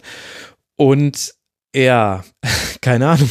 Also nach dem 0 zu 1 gegen Mainz 05 zu Hause, jetzt ein 0 zu 4 gegen Hoffenheim. Für Hoffenheim ging es noch darum, die Qualifikation zur Europa League zu vermeiden, also dass man noch die Quali-Runde spielen muss. Das ist gelungen. Viermal Andrej Kramaric, der damit am Ende der Saison trotz aller Ausfälle noch auf zwölf Saisontreffer kommt. Und damit eben auch ein klarer Sieg für Hoffenheim. Christoph, wie, wie ist jetzt dieses Spiel zu bewerten? Müssen wir da jetzt irgendwelche Mentalitätskeulen rausholen? Müssen wir Lucien Favre in Frage stellen? Kann man das einfach zu den Akten legen, weil es ein 34. Spieltag war? Wie fällt da deine Einschätzung aus? Also da würde ich tatsächlich bei dem Spiel das, das große Ganze aufmachen. Ähm, also ich habe das Spiel ja genau verfolgt, weil ich es kommentiert habe und deswegen habe ich mich auch im Vorfeld mit dem Spiel ein bisschen mehr beschäftigt. Und für mich ist das schon so eine Erklärung, natürlich nicht die einzige, aber eine Erklärung, warum jetzt der Abstand von Borussia Dortmund auf Bayern München 13 Punkte ist am Saisonende. Ähm, weil also Borussia Dortmund in dem Spiel, ich sage jetzt das, was Markus bei den Kölnern gesagt hat, die haben ganz gut angefangen, ne, die Dortmunder, die ersten fünf Minuten oder so, haben dann versucht halt den Ball zu halten, ähm, Dominanz auszustrahlen, den Ball laufen zu lassen, sind halt dann nach dem ersten Gegentor ja, würde fast sagen, auseinandergebrochen und da war halt dann gar nichts mehr. Und haben halt eigentlich nie ausgestrahlt, dass sie dies einfach das noch konsequent zu Ende spielen. Ne? Die Bayern, die äh, stehen jetzt schon länger als Meister fest und hauen aber im letzten Spieltag noch Wolfsburg 4-0 weg. Und mhm. du merkst bei jedem Fehlpass, den sie spielen oder bei jedem Pressing, in das sie gehen wollen, okay, die wollen halt einfach dieses Spiel noch gewinnen und das Allerbeste, was möglich ist, rausholen. Und das hast du bei Borussia Dortmund jetzt in diesem Spiel gegen Hoffenheim einfach nicht gemerkt. Ähm, du hast auch da keine, keine große Gegenwehr gemerkt, sondern eher halt dann Kopf in den Boden, vielleicht mal Hummels, der sich noch beschwert, aber kein Aufrütteln, auch kein, es waren jetzt ein paar junge Spieler dabei, jetzt in, in, wieder auch bei, bei Dortmund, ne, mit, mit Trainer zum Beispiel und Morey wieder von Anfang an. Balerdi hat auch von Anfang an gespielt. Da kann man natürlich sagen, ja, die sind halt vielleicht noch nicht so weit und Balerdi vielleicht mal ein Stellungsfehler und muss sich an das Tempo erst gewöhnen. Aber ich sehe da auch nicht, was ich zum Beispiel bei den Bayern sehe, dass dann halt ein Müller in Cuisance coacht auf dem Platz und den wieder aufbaut und ihm sagt, so und so machte, also Cuisance vor ein paar Wochen oder war es vielleicht letzte Woche mal überhastet abgeschlossen. Ähm, dann war der Müller sofort da und hat, mhm. hat ihm wahrscheinlich gesagt, du hast mehr Zeit oder du brauchst du nicht so überhastet abschließen. Was macht der Cuisance am Samstag? Haut das Ding halt rein, weil er ein bisschen mehr Ruhe bewahrt und halt seine Schuss, Schusstechnik äh, zeigt. Und das fehlt mir bei Dortmund, dass sie dann also untereinander auch und auch von draußen, muss ich ganz ehrlich sagen, von, von Lucien Favre, dass man halt dann sagt, so sagt, ja, mein Gott, ist halt so. Und ähm, ich will auf gar keinen Fall behaupten, dass Favre nicht der richtige Trainer ist für Borussia Dortmund und auch nicht, dass er kein guter Trainer ist, überhaupt nicht.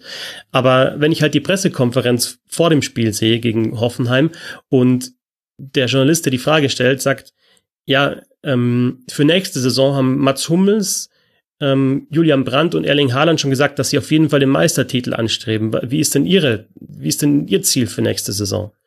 Und dann kommt erstmal, kann natürlich auch sein, weil, weil es momentan in den Pressekonferenzen ähm, besondere Bedingungen gibt, ne, mit, mit Zoom-Meetings und sonst was, dann kommt erstmal eine fünfsekündige Pause. Und dann kommt so ein Ja, schon gegen die Bayern um den Titel kämpfen, aber es ist sehr, sehr schwierig. Es kommt immer ein Ja, aber. Und ich verstehe nicht, warum, also warum ist es so schwer zu sagen, also ich verstehe, verstehe schon, warum es so schwer ist, das zu sagen, aber warum sagt er nicht, wir wollen Meister werden nächste Saison? Weil wenn du fünfmal in acht Jahren Vizemeister wirst, was ist dann dein Ziel? Das, das ist in den nächsten acht Jahren wieder fünfmal mindestens Vizemeister zu werden? Nee, da muss doch der nächste, der nächste Schritt muss doch sein, die Meisterschaft zu gewinnen. Es ist ganz schwer natürlich gegen die Bayern, die anzugreifen und die da vom Thron zu stoßen. Aber du musst doch zumindest ausstrahlen, dass du schaffen willst. Auch bei Dortmund ist es so, ich schaue mir die Mannschaft an und dann hast du jetzt da natürlich einen Haaland vorne drin und der hat nur die Rückrunde gespielt und du denkst, ja, wenn der mal eine ganze Saison da spielt und halt vielleicht auch nochmal einen Schritt macht und das auch, also noch ein bisschen, ähm, ja, konstanter spielt, was er gespielt hat, gibt im Spiel Tiefe, Reiner wird nochmal besser sein, du hast Azar, der wieder super gescored hat für die Offensive, Morey hat einen guten Eindruck gemacht in den vergangenen Partien, finde ich, du hast einen Brand, äh, erfahrenen Spieler wie Witzel auf der Doppel-6, du hast hinten Hummels drin, ähm, und du, du hast eine wirklich gute Mannschaft. Und dann kommen halt so Dinge raus, wie halt dieses 0 zu 4 jetzt gegen Hoffenheim, ähm, wo du halt einfach nach allen Regeln der Kunst zerlegt wirst. Es hätte ja noch höher ausfallen können. Und wehrst dich nicht. Ich verstehe es nicht. Markus, verstehst du's? Ähm, über das Spiel gestern kann ich jetzt gar nicht so viel sagen. Da habe ich die Ausschnitte gesehen und äh, ich habe auch irgendwo gelesen, dass äh, Dortmund irgendwie einen Abschluss im, im Strafraum hatte. Äh, und wenn das der Mannschaft genau. äh, dann mhm. passiert, die, äh, die ja jetzt auch einen Torrekord äh, aufgestellt hat. Aber wir wollen ja sowieso ein bisschen grundsätzlicher sprechen und da muss ich ja sagen, Torrekord ist auch schön und gut, aber wenn man sich mal anguckt, klar, die haben fünf Tore gegen Union Berlin geschossen, fünf gegen Augsburg, fünf gegen Köln war das, glaube ich, auch. Mhm, genau, ja. Genau, genau, das war diese, ja. der Rückrundenauftakt mit äh, fünf Toren in den ersten drei Spielen. Genau, aber keines dieser Spieler, äh, keines von diesen, wie viele Tore waren es? 84, 84 glaube ich, in der Saison genau, haben sie gegen Bayern München geschossen. Ne? Und das ist halt das Problem. Ähm, man muss Borussia Dortmund nicht abfeiern, wenn die 5-0 gegen Union Berlin äh, gewinnen. Das muss man mal ganz klar so sagen. Das ist eine Mannschaft. Äh, wir haben ja jetzt die Kennzahlen der DFL gesehen, die bezogen sich ja noch auf, aufs letzte Jahr. Ähm, die verschlingen an Personalkosten, also im Konzern jetzt, genauso wie Bayern, das muss man ja auch, aber klar, die Profimannschaft nimmt ja da bei weitem am meisten weg. So, das sind 205 Millionen. Die Bayern haben, glaube ich, 356 und alle anderen haben äh, Leverkusen 136, die anderen weniger.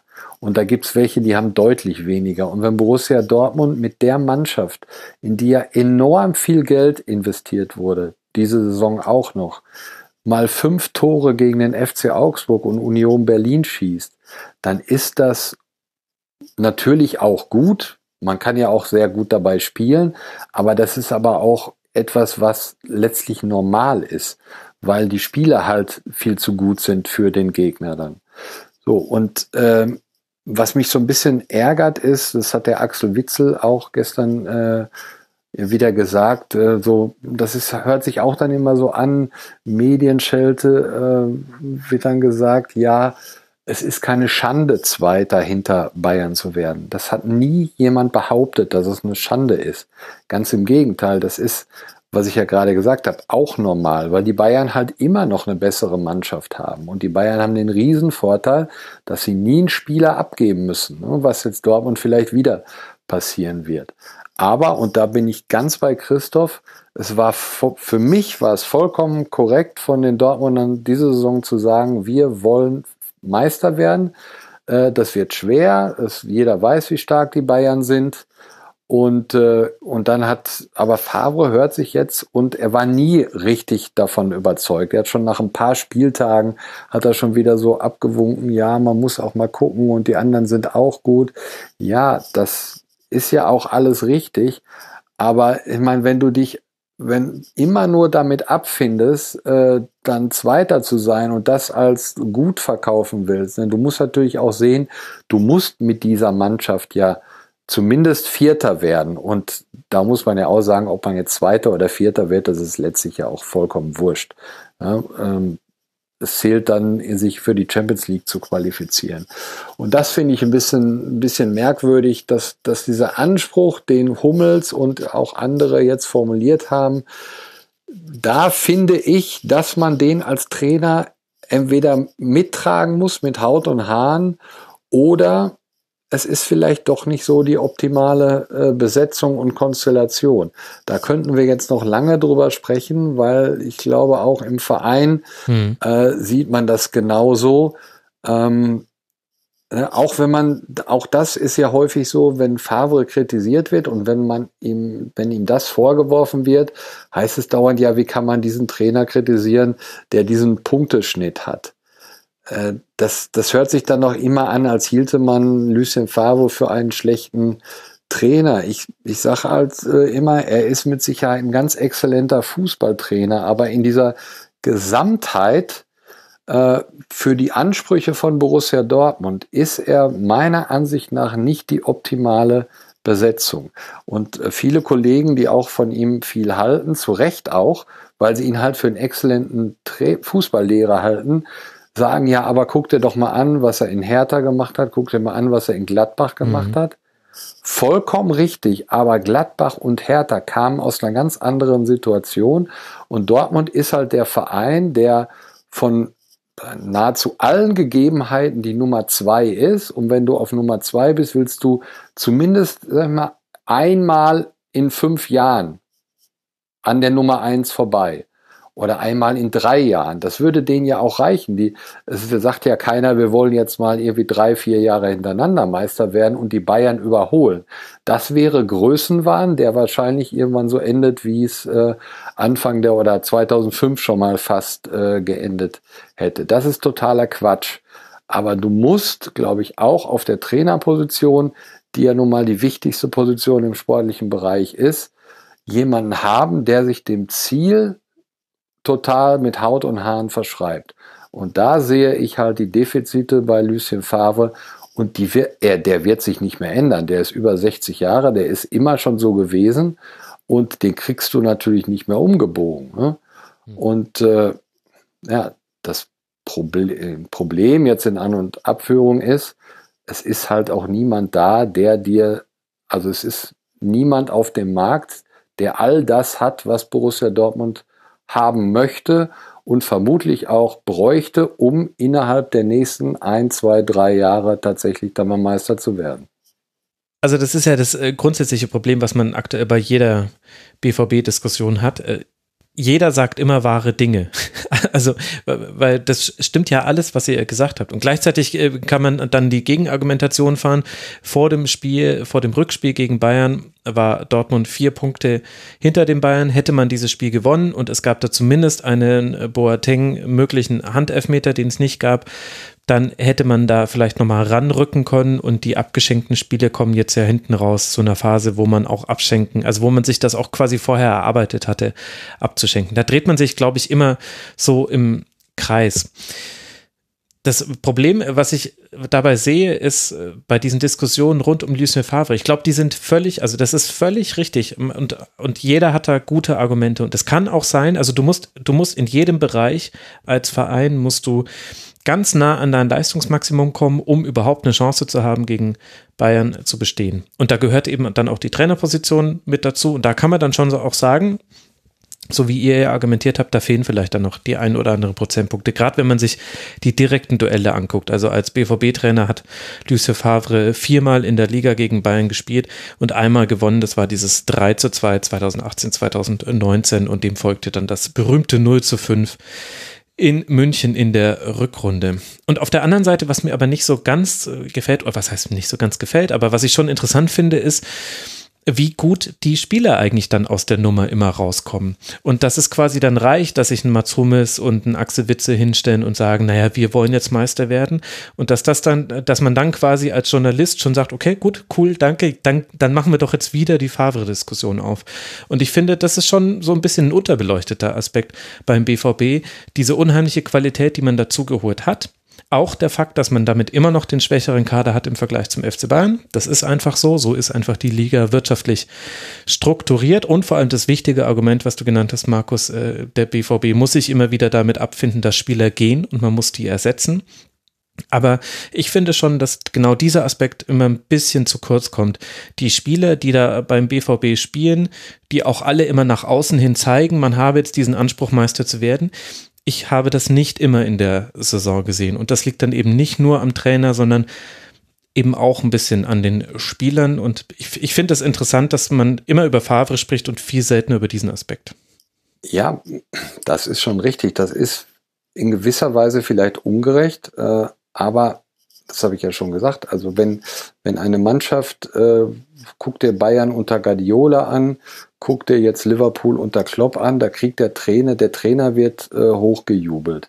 Hm. Und das natürlich auch zu Recht, weil ja. er ist halt nun mal verantwortlich in Gänze für das Spiel einer Mannschaft.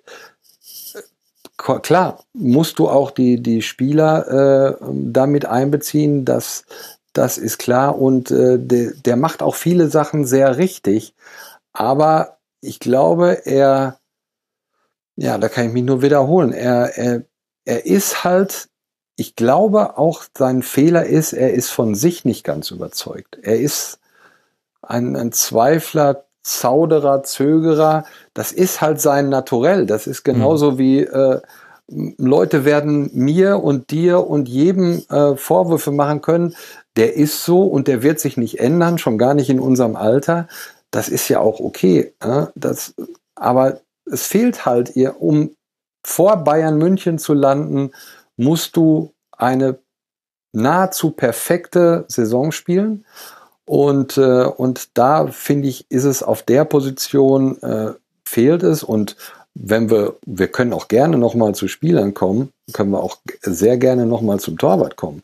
Ähm, ich finde, dass Roman Bürki kein Spieler, kein Torwart ist, der äh, den Ansprüchen von Borussia Dortmund äh, genügt. Das ist sicherlich ein sehr guter Torwart, aber das ist auch keiner, der dir so viele Spiele rettet, äh, wie es ein Manuel Neuer ist. Er ist vom Fußballerischen her eine eklatant schwächer.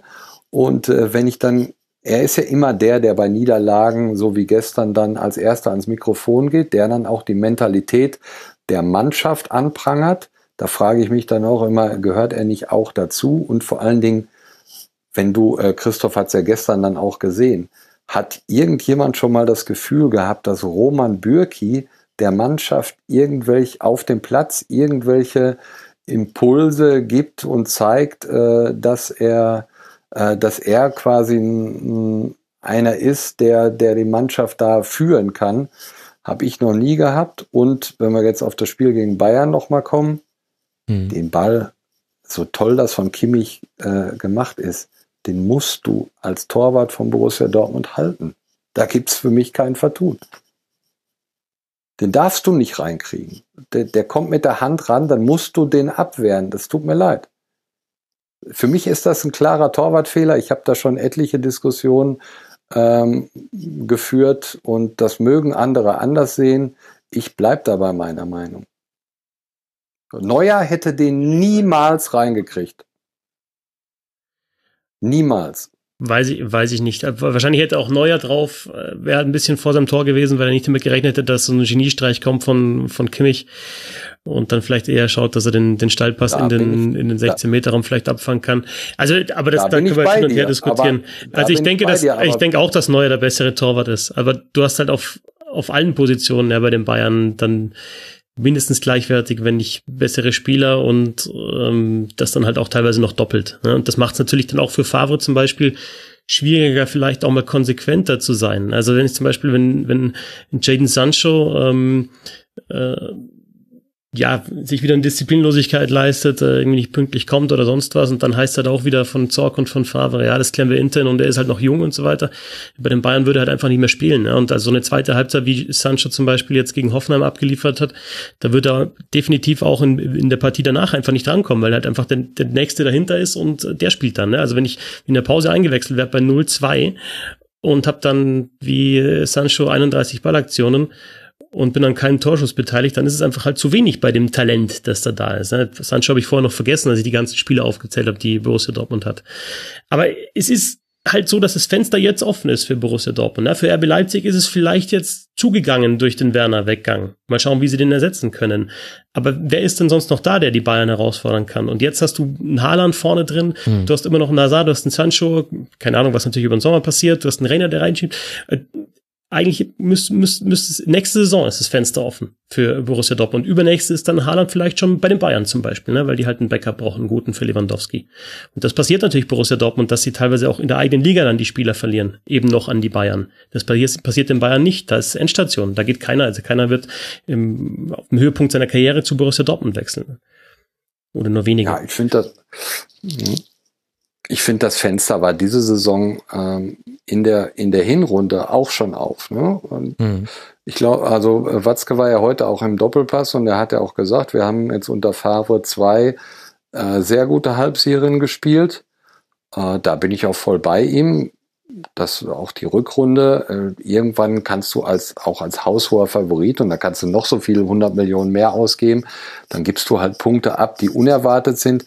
Das finde ich auch gar nicht schlimm. Aber wenn man diese Spiele äh, von Borussia Dortmund mal addiert äh, in dieser Saison, äh, dann da kommt dann schon doch einiges bei zusammen, wo man sich fragt, warum gewinnst du diese Spiele mit diesem Kader nicht? Mhm. Also zu Hause gegen Paderborn äh, Punkte abgegeben, bei Union Berlin verloren und so weiter. Und da sind noch so Diese so Unentschieden-Serie gegen Eintracht Werder und Freiburg, das war das, wo man in der Hinrunde Genau, ne?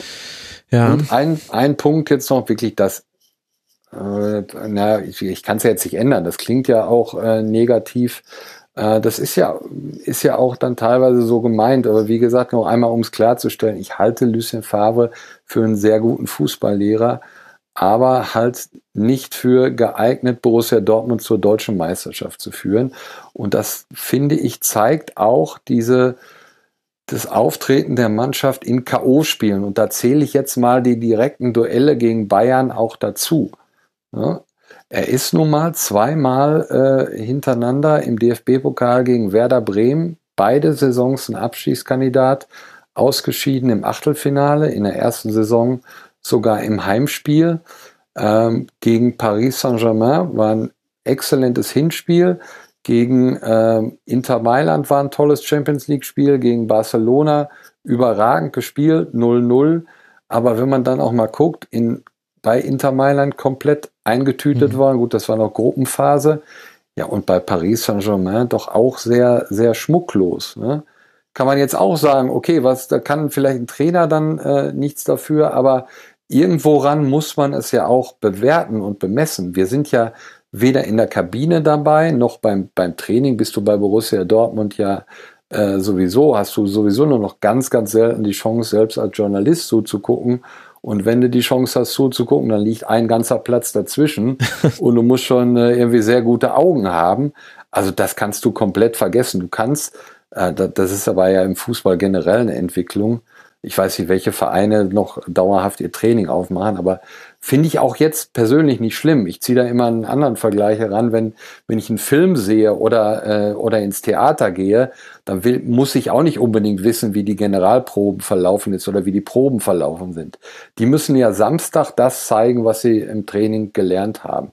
Es gibt immer Entschuldigungen, wovon man vielleicht auch nicht weiß und äh, das ist, ist auch okay, aber letztlich ist das, was samstags oder wann auch immer gespielt wird auf dem Platz dann passiert, ist entscheidend. Und da sehe ich halt nach wie vor in zu vielen Spielen äh, Defizite äh, bei Dortmund, um Meister zu werden. Und wenn man sagt, äh, das ist okay für uns, wenn wir dauerhaft in die Champions League kommen.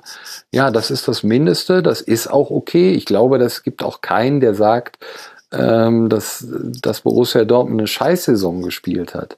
Aber sie sind halt wieder 13 Punkte hinter den Bayern und wenn man mit dem Anspruch in die Saison geht, Meister zu werden, ist es ein bisschen zu mager.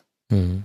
Ja, vor allem die Neuzugänge waren eben schon deutlich über einer normalen BVB-Saison. Also mit Julian Brandt, mit äh, Mats Hummels, mit äh, Torgan Hazard, mit Nico Schulz und dann eben auch Erling Haaland und Emre Can noch im Winter, der, der kommt ja auch noch als äh, Laie mit dazu. Äh, das hatte halt auch eine andere Qualität als vergangene Transferperioden.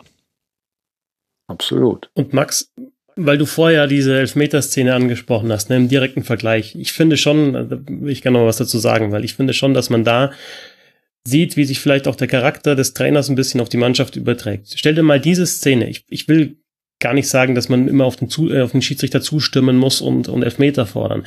Aber stell dir diese Szene. Boateng zwar mit dem Rücken zum Ball, aber wirft sich in den Ball, hat den Arm abgewinkelt. Jeder hat die Szene, glaube ich, noch vor Augen. Stell dir diese Szene im anderen 16 Meter Raum mit Mats Hummels. Die Bayern hätten den Glaubst du, dass Strafraum die Bayern sofort die Ecke ausführen? Nee, nee, die, Nein, ja, dann ist Müller innerhalb von eineinhalb Sekunden ist er beim mhm. Schiedsrichter und bevor sich der Schiedsrichter das nicht anschaut selber, wird nicht weitergespielt. Ja. Da, da sagen die Bayern, da steht uns ein Elfmeter zu und ihr schaut euch das gefälligst an. Und Borussia Dortmund führt die Ecke schnell aus. Ja, das stimmt. Und das ist natürlich, das ist natürlich eine Szene jetzt in der ganzen Saison, aber das, das zeigt für mich auch einfach diese, ja, diese Gier, die auf jeden Fall halt, ähm, halt die Bayern haben und die Borussia Dortmund teilweise fehlt. Ja, Absolut. Und wenn wir jetzt eh schon bei so einem langen Dortmund-Segment sind, kann ich noch äh, die Statistik zitieren. Ich war äh, froh, als äh, Markus das Roman Bürki-Argument gefahren hat. Damit hast du was vorweggenommen, was ich in der Saisonrückblicksfolge eh sagen wollte. Er ist kein schlechter Torhüter, aber es ist kein Top-Level-Torhüter. Wenn man sich Statistiken anguckt, Statistiken bei Torhütern immer ein bisschen schwierig. Also man darf jetzt nicht jede Zahl auf die Goldwaage legen, aber bei den Großchancen, bei den veralteten Großchancen liegt er auf Platz 11 aller Bundesliga-Torhüter, bei der Strafraumbeherrschung ebenfalls ist Platz 11, wobei das ist eine sehr schwierig zu ermittelnde Statistik und bei den abgewehrten Schüssen auf Platz 18. Und das zeigt dann in der Summe dann auch, wenn das Statistiken sind und man muss die vorsichtig behandeln, dann vielleicht doch, da fehlt definitiv etwas. Und wenn man sich anguckt, was Top-Mannschaften im Champions League-Bereich auszeichnet, dann hat das ganz oft mit äh, Torhütern zu tun. Schauen wir uns an, ist jetzt ein bisschen schmerzhafter Vergleich, aber gucken wir uns, was bei Liverpool passiert ist, als man da einen neuen Torhüter verpflichtet hat. Auch wenn ich weiß, dass das ein sehr, sehr hohes Regalfach ist.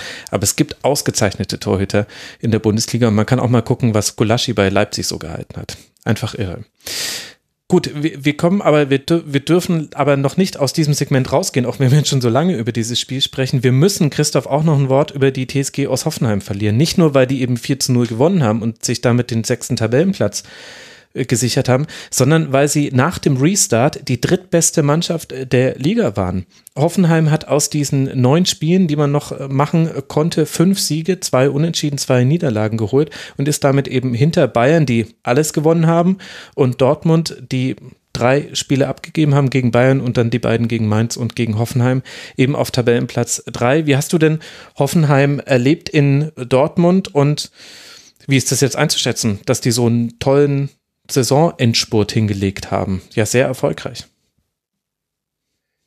Dazu muss man sagen, dass, dass drei dieser Siege jetzt unter der neuen Trainerkonstellation ja zustande gekommen sind und ähm, das erste Spiel, als sie die Trainer gewechselt haben oder den, also sich von Schreuder getrennt haben und dann dieses Trainerteam ähm, installiert haben, habe ich ja auch gesehen und kommentiert gegen RB Leipzig war das damals, das war zwar 0 zu 2, aber da haben sie auch schon gut gespielt, finde ich, und hatten, hatten die besseren Chancen eigentlich. Ähm, und ja, die stehen da hinten mit ihrer jetzt Dreierkette oder Fünferkette, stehen die gut. Also Grilic hat jetzt gegen Dortmund wieder zentral in der Dreierkette gespielt. Ähm, die Woche vorher war, glaube ich, im zentralen Mittelfeld. Da hat jetzt Samaseko gespielt gegen Borussia Dortmund, dem auch sehr gut gefallen hat als zentraler Sechser, also wirklich sehr, sehr aufmerksam, Bälle abgefangen, gut verteilt. Und dann haben sie halt ähm, nach vorne ja auch wirklich eine gute Mischung. Also Kalajabek und Sko, die ja auch dann gleich die ersten beiden Tore jetzt gegen Dortmund vorbereitet haben, als, als wirklich offensiv starke Außen. Ähm, Kramaric natürlich überragende Leistung mit den vier Toren und auch in der Position, die er gespielt hat, finde ich sehr, sehr wertvoll. Also nicht, nicht komplett vorne drin, sondern halt mhm. zwischen Mittelfeld und Angriff immer hin und her. Bebu, der halt eher das Tempo reinbringt, auch toll ähm, sich gegen drei durchgesetzt hat und Karajabek eingesetzt hat beim 1 zu 0. Also sehr, sehr wichtig, dass er da drei Spieler auf sich gezogen hat und dann eben da noch den letzten Haken gemacht hat und eigentlich Karajabek freigespielt hat. Und Dabur gefällt mir auch sehr, sehr gut in den vergangenen Wochen, so als, als als Zielspieler, der vielleicht jetzt dann nicht jetzt der auffälligste war gegen, gegen Dortmund, aber den du halt einfach brauchst, wenn man einen Ball halten kann. Ähm, auch so ein Spieler, der, glaube ich, jetzt so als einziger Stürmer dann vielleicht ein bisschen überfordert wäre. Also wenn er Ball halten, ablegen und vorne dann im 16er auch noch die, die Dinger machen und in die Tiefe gehen, dann, wenn er es machen müsste, wäre es vielleicht ein bisschen zu viel verlangt. Aber dadurch, dass er halt mit, mit Kramaric und Bebo noch die Unterstützung hat und auch mit den, mit, mit Sko und Kadajabek über außen, Rudi auch noch so ein Verbindungsspieler, ja, hat das halt einfach sehr, sehr gut ausgesehen. Ähm, und ja, bei Schreuder war ja schon immer so das Thema, okay, der probiert jetzt verschiedene Spieler auf verschiedenen Positionen aus, dann wieder Viererkette, wieder Fünferkette. Ähm, und jetzt gibt's halt dieses klare System und hat eigentlich auch jeder so seine Rolle. Und ja, war jetzt, finde ich, ein gutes Spiel auch gegen Borussia Dortmund. Ne? Wir haben jetzt viel über Dortmund gesprochen, aber äh, Hoffenheim hat halt einfach dann in der ersten Halbzeit die, die beiden Chancen, die sie hatten, haben sie genutzt. Das war zweimal schlecht verteidigt von Borussia Dortmund, aber Kramaric hat halt die beiden Buden gemacht. Und ja, in der zweiten Halbzeit dann dritte war dieser Konter, als Bibu dann äh, Kramaric freigespielt hat. Und mhm. ja, wenn der halt ein bisschen, ein bisschen Platz hat, dann ist er halt auch schwer zu stoppen. Insofern, ja, halt auch so eine Mannschaft, wo ich mir denke, wenn ich die sehe, tolle Spieler, ja, warum geht da eigentlich über eine ganze Saison hinweg gesehen nicht mehr? also alle eigentlich, so fünf Mannschaften hinter den Bayern, äh, bei den, bei allen denke ich mir das eigentlich, also, oder vielleicht, äh, ja, genau, fünf Mannschaften hinter den Bayern, bei Dortmund, Leipzig, Gladbach, Leverkusen, Hoffenheim, denke ich mir das immer. Warum geht da nicht ein bisschen mehr? Ja, Hoffenheim also beeindruckend 11 zu 1 äh, Tore aus den letzten äh, drei Spielen und damit eben jetzt die Europa League äh, gesichert und zwar sicher, sicher. Man muss nicht in die Quali, in die muss nämlich der VfL Wolfsburg und das wäre doch dann die perfekte Überleitung, um auch über deren Spiel zu sprechen und praktischerweise sprechen wir damit auch über jene Mannschaft, die gerade schon immer wieder erwähnt wurde im Dortmund-Segment, nämlich den FC Bayern. Also, 101 Tore sind es nicht geworden für den FC Bayern. Das ist natürlich grob enttäuschend, aber 100 wurden es und 34 für Robert Lewandowski. Auch in Wolfsburg ziehen die Bayern durch und gewinnen nach Treffern von Coman, Cuisance, Lewandowski und Müller mit 4 zu 0. Tja, Markus, was, was fängt man mit mit dieser Saison an? Ich, ehrlich gesagt bin ich fast auch schon zu müde, die Bayern immer in allerhöchste Höhen zu heben, weil was soll denn das eigentlich? Also man gewöhnt sich ja sogar an dieses äh, den Gegner wegballern und 100 Tore machen und die größte Nachricht ist ja wirklich, dass ja. es nicht 101 Tore wurden. Was ja schon völlig absurd ist, dass wir über eine 100 Tore Saison so sprechen, geht es dir auch so, dass diese Dominanz von Bayern einen ermüdenden Effekt auf dich hat? Naja, das äh, klar, der ermüdende Effekt ist äh, halt, dass du kein, kein spannendes Meisterrennen hast. Und das äh, sage ich jetzt ausdrücklich als Fußballfan. Äh, äh, das, das hat eine Liga für mich halt keinen Reiz, wenn, äh, wenn keine Spannung im Meisterrennen äh, besteht. Wenn du dich mal in andere Ligen, Serie A oder so, da habe ich jetzt auch ein paar Spiele geguckt, das ist äh, super interessanter Fußball teilweise, aber wenn du halt keine spannende Meisterschaft hast, ob dann Lazio Rom oder AS Rom oder AC Mailand in die Champions League kommen, das interessiert auch herzlich wenig und von daher ist es dann schon ermüdend, äh, dass die Bayern immer vorne sind. Äh, was vielleicht aber auch ein sehr ermüdender Faktor ist, dass du dir denkst, das wird sich in den nächsten Jahren auch nicht ändern. Mhm. Und äh, das spielt mit Sicherheit dann auch noch damit rein. Andererseits ist es natürlich schon äh, bemerkenswert, wie die ihre Sache äh, durchziehen. Und wenn du dann, ähm, Hermann Gerland hat ja gesagt, wie immer, äh, immer Glück ist Können. Und das war ja in der letzten Zeit ja auch kein, kein Glück äh, in den allermeisten Fällen. Ich kann mich zumindest nicht dran erinnern, sondern wenn du das, diese äh, Sache so konsequent durchziehst und jeden Gegner weghaust, egal ob du schon Meister bist oder so, dann hat das natürlich schon was mit einer Grundqualität und einer Grundstimmung in einer Mannschaft zu tun, in einem Verein zu tun und auch mit, äh, ja, da sind wir schon wieder bei einer Einstellung. Ich wüsste jetzt kein besseres Wort dafür, um das zu beschreiben. Und dass, dass das total schwer ist, über eine Saison von 34 Spielen gesehen, dieser Mannschaft eher mehr in die Karre zu pinkeln. Das ist ja ganz klar. Nur, ähm, wenn wir nochmal zum Vergleich Dortmund-Bayern kommen, selbst in der schwachen Hinrunde der Bayern, in der größtenteils schwachen Hinrunde der Bayern sind die Dortmunder noch dahinter gelandet. Hm. Ja, ich, ich weiß auch gar nicht, was mein äh, Problem ist.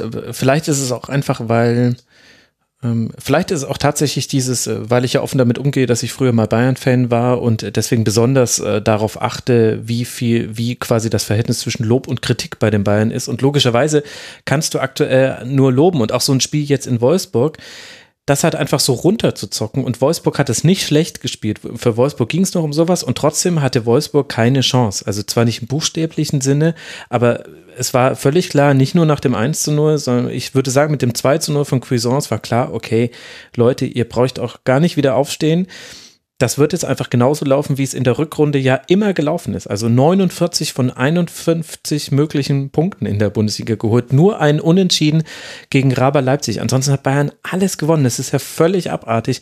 Also natürlich ist das eine großartige Mannschaft mit anscheinend einem guten Trainer, mit einem überragenden Lewandowski und du könntest quasi über jeden Einzelnen da dich äh, positiv echauffieren und du hast ja auch zum Beispiel mit Odrio Sola, der für Pavard gespielt hat, auch dann zum Beispiel gemerkt, auch also da wäre es jetzt auch nochmal leicht im Vergleich zu demjenigen, der ihn jetzt ersetzt hat, da nochmal Pavard zu loben zum Beispiel oder auch nochmal über Cuisance sich auszulatzen, der jetzt auch eben gute Partien gemacht hat äh, zuletzt bei Bayern.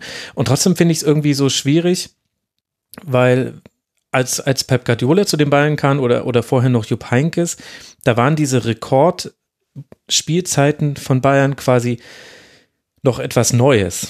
Und jetzt habe ich das Gefühl, es geht nur noch um die Frage, welchen Rekord jetzt äh, die Bayern in, in dieser Saison wiederholen. Und da muss ich tatsächlich sagen, fällt es mir auch dann hier im Rasenfunk echt schwer, da auch so richtig den, den Maßstab noch heranzuziehen. Also das ist, das ist ganz toll und das ist eine überragende und krasse Saison und, und trotzdem denke ich mir, ja, Mai, gut, aber ach, ich, ich weiß nicht, ich krieg nicht mal, ich krieg nicht mal hier meinen Punkt zu Ende. Vielleicht liegt es auch an mir. Das, wahrscheinlich ist es nicht der FC Bayern, sondern ich bin das Problem. Christoph, weiß nicht, wie du das siehst. Okay, hört ihr mich wieder nicht mehr? Hört ihr mich? Es liegt wieder an meinem Internet. Ey, das ist doch zum Kotzen. So, an dieser Stelle habe ich meine Gäste verloren aufgrund einer Netzstörung, die mich leider schon das ganze Wochenende über begleitet. Ich habe Samstagnacht noch, als dann sogar irgendwann die Rasenfunkvorbereitungen deswegen unterbrochen waren, den Service aktiviert. Die haben sogar reagiert, aber offenbar das Problem nicht behoben. Jetzt nehmen wir das Ganze hier über einen Hotspot auf, so wie man das halt in einer Millionenmetropole wie München macht. Und ich hoffe, die Leitung bleibt stabil. Wir haben allerdings keine Chance, dass ich mich nochmal an das erinnere, was ich gesagt habe, bevor diese Verbindungs Unterbrechung aufgetreten ist. Und Christoph und Markus konnten meine Eloge über die Schwierigkeit, äh, Bayern zu loben, sowieso nicht hören. Ist vielleicht auch wirklich nicht so schlimm, wenn ich jetzt mit, mit einigen Minuten Zeit darüber nachzudenken nochmal mich dran zurückerinnere. Es geht euch nichts verloren, liebe Hörerinnen und Hörer. Deswegen einfach ganz allgemein die Frage, Markus, was findest du ist zu dieser Saison des FC Bayern noch unbedingt zu sagen oder wurde vielleicht auch einfach schon alles gesagt, was wichtig ist? Ja, das meiste wurde tatsächlich schon gesagt. Ähm, Hansi Flick, glaube ich, muss man dann auch noch abwarten, wenn große europäische Spiele kommen und äh, die kommende Saison, also da würde ich jetzt vorwarnen, da ein endgültiges äh, Urteil zu fällen. Aber was er da jetzt äh, gemacht hat und gerade in der Rückrunde, großartig, was man natürlich gar nicht mehr so erwähnt, äh, weil es halt schon als selbstverständlich hingenommen wird, ist Robert Lewandowski. Das mhm. ist außergewöhnlich und das seit jetzt, ich glaube, zehn Jahren. Ähm, ich hatte letztens einen kurzen Text äh, über ihn geschrieben.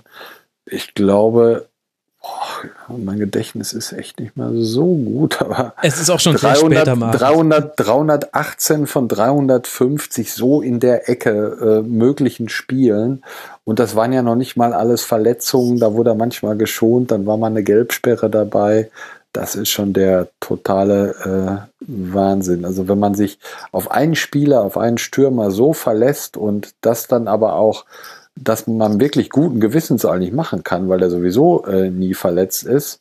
Ja, und dieses eine Mal, wo er dann fehlte, damals gegen Real, dann, da hat sich dann sofort auch ausgewirkt. Mhm. Das ist schon sehr beeindruckend. Alfonso Davis, eine Weltsensation, würde ich mal. Er ist vielleicht ein bisschen übertrieben, aber Äh, ganz fantastischer Spieler. Also das ist, äh, glaube ich, würde ich jetzt nicht wissen, welcher Neuzugang besser war in dieser Saison. Ja, und ich bin dann mal äh, gespannt auf nächstes Jahr. Ich wollte jetzt gerade sagen auf die Champions League, aber äh, ich glaube, wir haben in, in dieser Stunde oder in diesen Stunden jetzt noch gar nicht über Geisterspiele gesprochen. Mhm. Ich finde es echt nicht mehr zu ertragen. Es nervt ungemein. Wahnsinn, oder? Ich finde es ganz Bin furchtbar, so. Geisterspiele. Äh, auch da, das, es hat das gewisse Nichts. Ich finde, das macht den Fußball auch, äh, ja, man hat so immer das Gefühl, das ist so eine Stufe schon, schon schlechter und jeder Fehlpass wird noch mal schlimmer. Ähm, naja, vielleicht wird es sich bald mal ändern. Also Champions League, auch weil Liverpool natürlich nicht mehr dabei ist, äh, reizt mich so jetzt gar nicht. Und dann gucken wir mal wieder, wenn vor Fans gespielt wird, wie sich das auch mit dem FC Bayern ausweitet oder weitergeht, eher gesagt. Das fasst es doch äh, ganz gut zusammen, oder Christoph? Ich stelle jetzt noch ganz kurze Fragen, weil ich ja immer wieder weg bin bei euch. ich würde noch ergänzen bei den Bayern, hm, ich würde mal ein Tor mal rausgreifen, gleich das erste, das, das 1-0 jetzt gegen Wolfsburg, das 0 zu 1. Ähm, da hat ja Wolfsburg Pressing gespielt und war für mich schon, schon, schon sehr faszinierend, wie schnell die Bayern da halt durchkommen. Ein weiter Ball von, von Neuer, der wird verlängert von Müller, Lewandowski macht ihn fest, lässt wieder prallen, Müller in den Lauf von Command, Patsch, äh, vierte Minute 1-0 für die Bayern. Gegen eine Mannschaft, die presst, weil halt Wolfsburg mit fünf oder sechs Spielern in der Bayern-Hälfte war. Die waren dann alle weg und den Rest hat, die haben die Bayern halt dann durch diesen Superpass von, von Müller, mit dem er sicher den Rekord, die 21. Vorlage gesichert hat, äh, umspielt. Und wenn man ein paar Wochen zurückgeht, äh, Spiel gegen Freiburg, tiefstehender Gegner, kein Pressing in der Situation. Ähm, dieser Treffer von Lewandowski, ich schilder ihn auch nochmal schnell, Kimmich mit einem Pass auf, auf Müller, der sich löst, am 16-Meter-Raum abliegt auf Goretzka, der geht rein in den 16-Meter-Raum, schießt, ähm, Schwolo lässt abprallen und Lewandowski köpft ihn dann drüber. Also zwei komplett verschiedene Situationen. Ein Gegner, der presst, einer, der tief steht und die beiden haben Lösungen und das ist schon, zeichnet diese Mannschaft auf jeden Fall aus und ich bin halt sehr gespannt, ob, ob, ob sie das gegen besseres Pressing und vielleicht noch einen noch besser defensiv stehenden Gegner genauso machen, also in der Champions League dann. Ja, auf diese besondere Champions League-Saison, da können wir vorausschauen. Also die Bayern sind Meister, das ist jetzt keine Neuigkeit. 100 Tore haben sie erzielt, 32 äh, kassiert, 82 Punkte. Das sind 13 Punkte Vorsprung auf Platz 2 auf Borussia Dortmund. Und der VfL Wolfsburg, der ist durch diese Niederlage noch auf Tabellenplatz 7 abgerutscht, weil eben Hoffenheim eben jenes besprochene 4 zu 0 bei Dortmund erreichen konnte. Das heißt, für Wolfsburg beginnt die Saison früher, wobei Oliver Glasner interessanterweise gesagt hat, so viel würde das an der Saisonvorbereitung gar nicht verändern, seiner Meinung nach. Und für die Bayern geht es jetzt natürlich noch im Pokal gegen Leverkusen dann um den Titel in einem komplett anderen technischen Setup, was ihr aber hoffentlich nicht hören werdet, liebe Hörerinnen und Hörer, versuchen wir jetzt diese Sendung noch fertig zu bekommen. Ich entschuldige mich für alle technischen Probleme, vor allem bei meinen beiden Gästen. Ihr bekommt davon hoffentlich nur ein Mühe mit, liebe Hörerinnen und Hörer. Wir wollen noch sprechen über das Spiel des SC Freiburg gegen Schalke 04, das nächste 4 zu 0, über das wir sprechen wollen, aber zum Leidwesen aller Schalker. Das 4 zu 0 fällt nicht für die Auswärtsmannschaft, so wie bei Hoffenheim und Bayern, sondern der SC Freiburg kann vier Tore schießen. Zweimal Waldschmidt, einmal Schmid und einmal Höhler. Das sind die Torschützen für den SC. Und es ist schwierig, über Schalke ohne negative Superlative zu sprechen da ging nicht so arg viel. Wenn man sich die Rückrundentabelle anguckt, wenn man sich die Restart-Tabelle anguckt, die einzige Tabelle, die ab, gerade noch so erträglich ist, ist tatsächlich die Abschlusstabelle. Da liegt Schalke 04 auf Tabellenplatz 12 mit 39 Punkten, aber ihr alle habt's mitbekommen, liebe Hörerinnen und Hörer das war nicht so arg genial, was Schalke 04 da noch zustande gebracht hat. Und Markus, jetzt haben wir ja noch Nebenkriegsschauplätze. Neben diesen sportlichen Problemen gibt's finanzielle Probleme, gibt's hm, Imageproblem. Ich weiß nicht, wie wir die Personalie von Tönnies da auf einen Begriff reduzieren wollen. Und es gibt ja auch personalen Umbruch in der Struktur von Schalke mit neuem Pressesprecher unter anderem und jetzt äh, den Gerüchten über neue Fitnesstrainer. Du bist ja nah dran beim FC Schalke 04. Wo würdest du denn sagen, drückt der Schuh gerade am meisten? Ähm, ja, ich denke, dass die Personalie Tönnies jetzt doch schon äh, alles überstrahlt, weil es gab immer mal in der Vergangenheit, äh, ich will nicht sagen eine Opposition, aber sehr kritische Gruppen, die auch darauf hingewirkt haben, dass Tönnies abgewählt wird als äh, Aufsichtsrat. 2016 war eine Mitgliederversammlung, da war es schon, hätte es sehr eng werden können. Da hat er äh, trotzdem auch noch 57 Prozent gekriegt, weil er natürlich auch einen riesigen Apparat hinter sich hat. Letztes Jahr war, war dann eigentlich unangefochten, aber jetzt kriselt es so. Das Problem für die Schalker Fans, die ihn weghaben wollen, ist, das ist nicht so einfach, weil äh, also kurzum, er steht erst 2022 wieder zur Wahl. Clemens Tönnies ist von seiner Struktur her eigentlich so gestrickt, dass er nicht zurücktritt. Aber das können wir natürlich jetzt auch schlecht beurteilen, weil der Druck möglicherweise in seiner Firma so groß wird. Denn auch da ist ja nicht nur jetzt die Sache mit Corona und den äh, tausenden Inf Infizierten, sondern er hat ja auch noch den Streit mit seinem Neffen Robert, bei dem es quasi um ein äh, Unternehmen äh, geht, das äh, 7, 8 Milliarden Euro Umsatz im Jahr macht. Also das drückt schon alles und äh, deshalb ist, sind, glaube ich, die Fans, die ihn weghaben wollen, auch gut beraten, das möglichst jetzt voranzutreiben.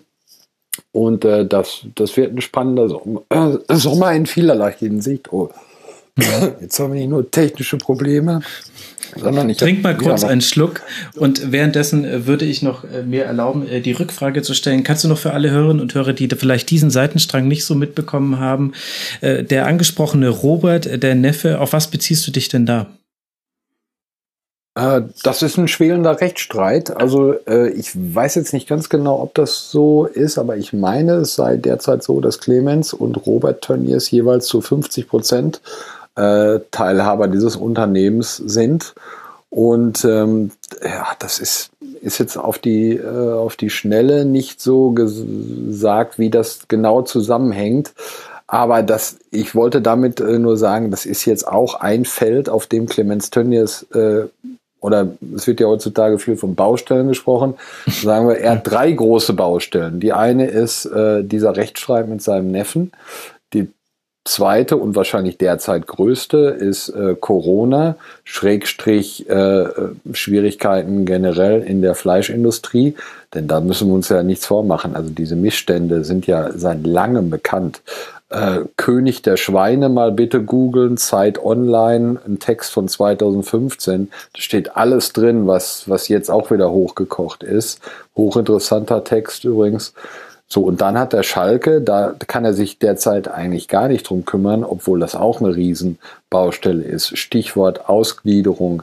Ja, und auch das ist genau wie eine Absetzung von Tönnies äh, mal nicht ebenso im Handstreich gemacht. Und äh, da wird gerade viel im Hintergrund äh, geredet, diskutiert und da werden, was ich gehört habe, auch ja, Leute versucht zu überzeugen, äh, in die Opposition, also mit, mit Gesicht in die Opposition zu gehen. Mhm. Und äh, jetzt ganz frisch äh, wird ja über eine Gehaltsobergrenze berichtet von der Süddeutschen. Ähm, also muss, man, muss man mal gucken, wie sich das entwickelt. Äh, und da sind wir, wenn das tatsächlich stimmen sollte, äh, die berichten von Neuverträge, kein Spieler mehr als 2,5 Millionen. Jetzt wissen wir natürlich genauso wie beim Financial Fair Play, äh, man kann alles auch schön umschiffen, aber äh, wenn du keinen Spieler mehr holst, holen kannst, der mehr als 2,5 Millionen Euro verdient, dann mhm. ist der Weg eigentlich vorgezeichnet, den ich sowieso für Schalke befürchte, Schrägstrich vorhersehe, nämlich der, den der HSV, der VfB Stuttgart und auch Werder Bremen gegangen sind, nämlich dass du von einem Verein, der jahrelang nahezu immer oder zumindest sehr regelmäßig in der, im Europapokal gespielt hat, zu einem Abstiegskandidaten wird, der, den es dann auch irgendwann mal erwischt. Bremen hat sich, bei Bremen könnte es bald soweit sein, äh, die anderen beiden hat es schon erwischt. Und Von daher also Baustellen überall und es und das muss man auch noch dazu sagen, es ist nicht nur so, dass die Fans auf der Palme sind gegen Tönnies, sondern die haben Brass auf äh, die komplette Führungsetage des Vereins. Da sind also Sportvorstand äh, Jochen Schneider und auch der Marketingchef Alexander, Marketingchef Alexander Jobst äh, sind damit eingeschlossen. Finanzvorstand weiß man noch nicht, die Stelle ist noch nicht neu besetzt. Ähm, Schalke muss sich sicherlich was einfallen lassen und sag ich mal, einen sehr, sehr fankompatiblen Menschen an die äh, Spitze dieses Ressorts stellen, vielleicht sogar noch einen Vorstand mit einstellen, äh, um die Leute wirklich davon zu überzeugen, ja, das ist wieder mein Schalke, diesen Verein will ich mitgehen. Und ich glaube, wenn das passiert, dann könnte man, wenn man es vernünftig angeht, auch eine Ausgliederung verkaufen. Ja, denn äh, ich glaube nicht, dass ein so großer Widerstand dagegen besteht, dass ganz viele Leute äh, sagen generell, das, das mache ich nicht mit. Ähm, aber die Leute sagen, und das, das ja auch völlig zu Recht, was hilft uns denn eine andere Rechtsform, wenn die Leute, die jahrelang nicht mit Geld umgehen konnten, jetzt plötzlich ja. mehr Geld kriegen, einmal und das dann auch sinnlos ausgeben. Äh, von daher, tja, dann, dann hat man ja äh, ein noch größeres Problem, weil dieses Geld äh, ja, wo es auch herkommt oder so und dann verbrannt ist, dann, dann kriegt man auch von Banken nichts mehr.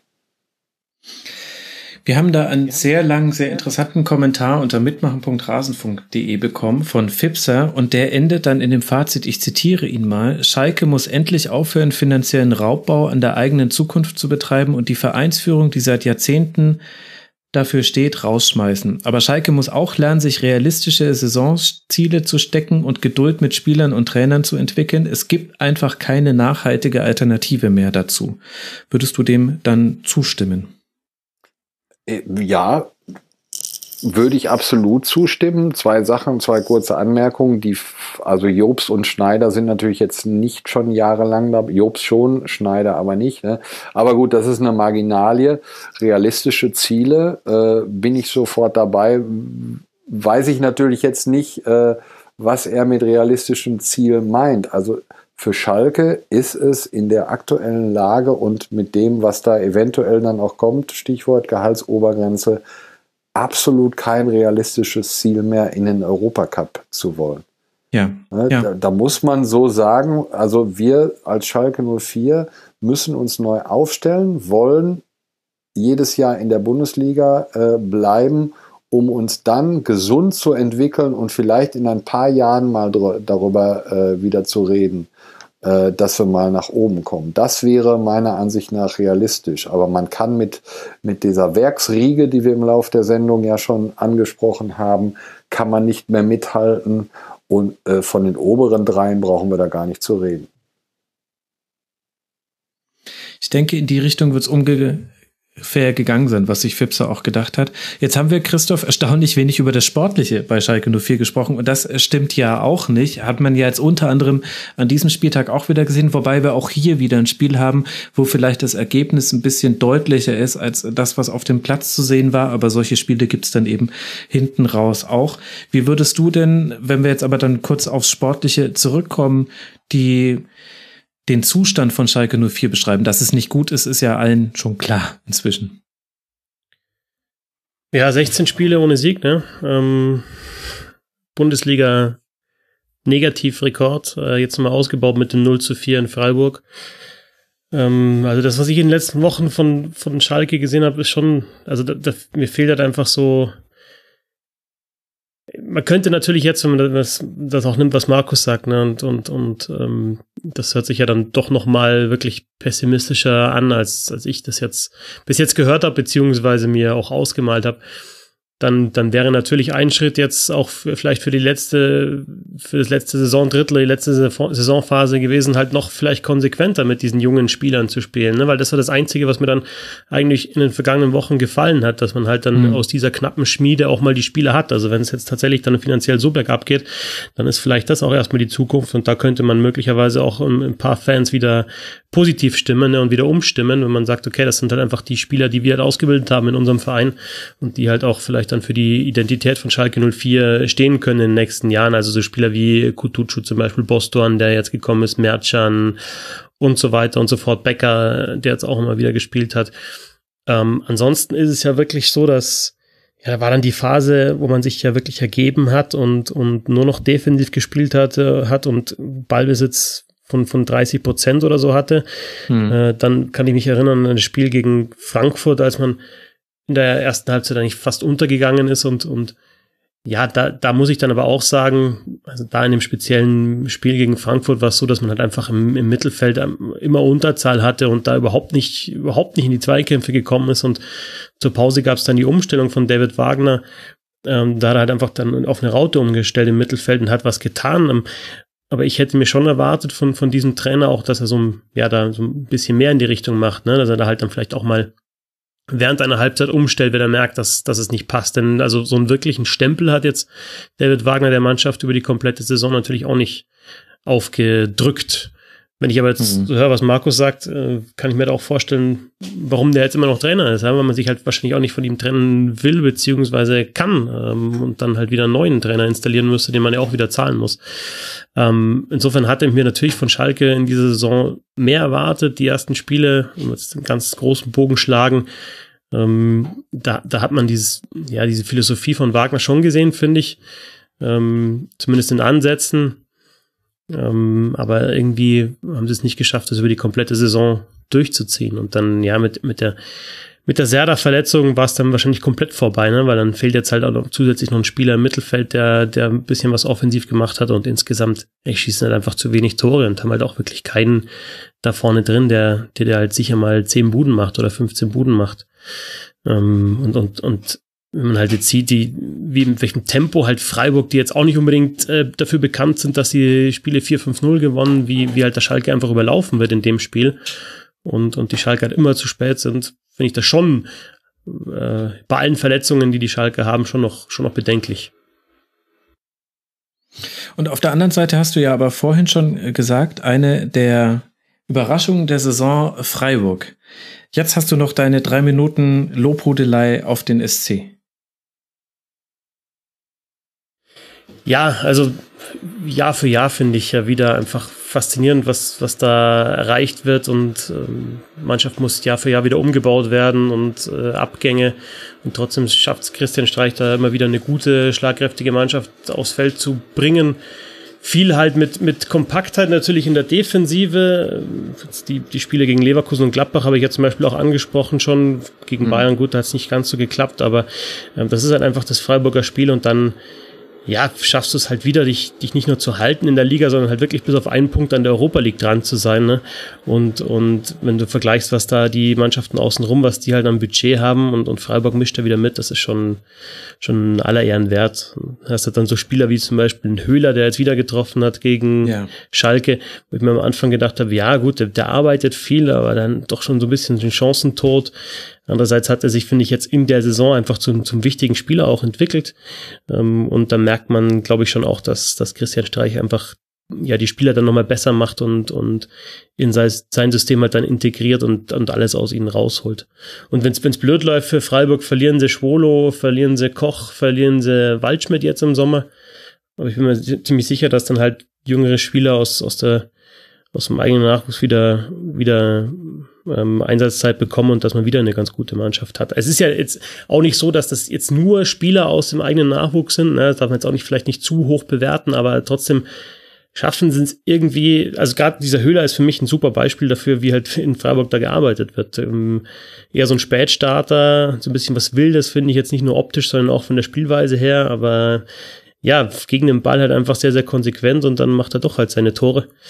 Äh, und dann hast du halt noch so ein paar dabei, die, die halt wirklich gutes Bundesliga-Niveau haben, wie ein Grifo zum Beispiel für die Offensive. Jüngere Spieler, die, die auch hohes Potenzial haben, wie eben Koch oder Waldschmidt. Und es steht halt immer eine Einheit auf dem Platz. Und äh, die höchste Niederlage von Freiburg war gegen Köln mit 0-4 hm. äh, in der guten Kölner Phase. Und äh, außer diesem 0-4 hat man kein Spiel mit mehr als zwei Toren verloren. Hat die, die Top 5 eigentlich immer für, vor Probleme gestellt. Da war keine klare Niederlage dabei. Da kann man, denke ich, nur einen Hut ziehen. Ja, dann tun wir das an der Stelle und äh, ziehen den Hut. Markus, ich weiß nicht, ob du noch was ergänzen möchtest zum SC? Ja, Freiburg ist äh, nach meiner Rechnung auch Meister geworden, genauso wie Gladbach. Äh, ist Freiburg hinter den vier Mannschaften, wo dann Gladbach ja da, also die drei zementierten oben, dann kommt Gladbach, dann kommt die Werksriege und der Rest ist äh, ja eigentlich das, womit äh, Freiburg dann mithalten kann aber auch äh, natürlich nicht erster von denen werden muss. Und das ist schon, schon sehr beeindruckend, weil da sind ja jetzt auch Mannschaften dahinter, die finanziell doch deutlich besser aufgestellt sind oder zumindest mehr zahlen. Ob sie besser aufgestellt sind, äh, stelle ich mal in Frage. Und was, glaube ich, Vorsprung vor der Budgettabelle anbelangt, jetzt über die letzten Jahre gesehen, Freiburg tatsächlich an eins. Also wenn man schaut, wo sie tatsächlich in der Budgettabelle sind, hinter das mhm. Drittel, weiß ich jetzt nicht ganz genau, aber wenn, wenn du halt vier, fünf Plätze davor sein kannst, klar ist fies, weil die Bayern nicht fünf Plätze vor dem ersten sein können, aber weißt du, was ich meine? Also, dass, dass du halt einfach deutlich über die Möglichkeiten eigentlich spielst, beziehungsweise über deinen, deinen finanziellen Möglichkeiten. Mhm. Tolle Saison des SC aus Freiburg. Jetzt auch nicht die ganz neue Information, aber es soll dann doch nochmal gesagt werden, auch nach so einem überzeugenden Spiel. Damit haben wir noch zwei Partien auf unserem Zettel und in einer von beiden kommt der Herbstmeister zum Einsatz. Rasenballsport Leipzig kommt immerhin noch auf Platz drei in der Tabelle, aber wenn man sich eben nochmal vor Augen führt, das war eben im Dezember der Herbstmeister und man hat 20 Punkte auf den FC Bayern verloren in der Rückrunde, dann sieht man auch, wenn jetzt zum Beispiel dieses Spiel in Augsburg mit 2 zu 1 nach zwei Treffern von Werner gewonnen wurde, da ist nicht alles Gold, was glänzt. Aber auch nicht alles schlecht, das möchte ich damit auch nicht sagen. Markus, was bleibt denn jetzt von diesem Spiel hängen? Bleibt da überhaupt noch etwas bei dir hängen? Von dem Spiel habe ich tatsächlich nur die Tore gesehen und äh, über das zweite habe ich ja auch schon was gesagt. Nee, über das Spiel kann ich ehrlich gesagt äh, nichts sagen. Positiv für Leipzig ist, dass sie das dann tatsächlich noch gewonnen haben, denn deren Problem sind ja auch die Unentschieden. Zwölf ja. Unentschieden, die haben genauso Spiele, Spiele äh, verloren wie die Bayern, aber 16 Punkte weniger. Und das ist halt das, das Problem. Das liegt aber mit Sicherheit bei denen nicht daran, dass sie nicht auf Sieg spielen, sondern dass sie teilweise komplett unverständlich noch äh, Führungen außer Hand geben, also äh, zu Hause unentschieden gegen Paderborn und Düsseldorf, dann wird es natürlich schwierig, wenn man äh, noch weiter nach vorne kommen will. Und jetzt kannst du mich bei Leverkusen genauso fragen, woran liegt's? Ich kann es nicht erklären. nee, nachdem wir jetzt schon äh, so viele Technikprobleme hier hatten und es schon so spät ist, äh, wollte ich die Frage jetzt gar nicht, gar nicht auspacken. Aber natürlich können wir jetzt ausführlich über die Sechser-Raumbesetzung von Augsburg sprechen, wenn du Lust hast. Christoph, Demnächst. Was, ja, genau, in der, in der nächsten Rasenfunkfolge. Ich weiß schon, warum es immer so lange dauert, bis wir mal zusammenkommen, Markus, im Rasenfunk. Äh, Christoph, Augsburg gegen Leipzig, äh, was äh, ist dir dabei noch aufgefallen oder wäre jetzt wichtig äh, zu sagen?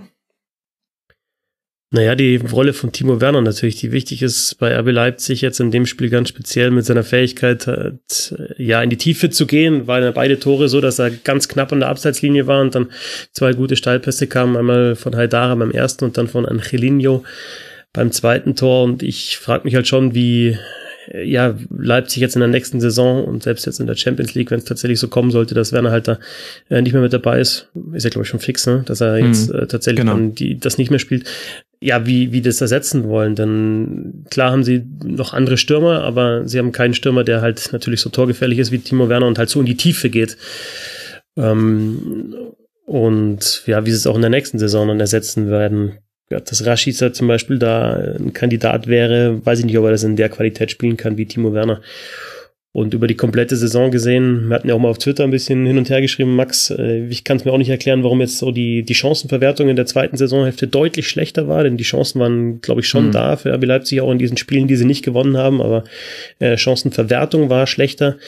Ähm, es gibt halt auch einfach Spieler wie Opa Meccano, die, die jung sind, die halt ihre Form nicht über die komplette Saison haben durchziehen können. Also Upamecano mit einer überragenden Hinrunde und die mhm. Rückrunde war jetzt nicht mehr so gut. Ein paar Verletzungssorgen, Spieler, die man halt nicht so leicht ersetzen kann.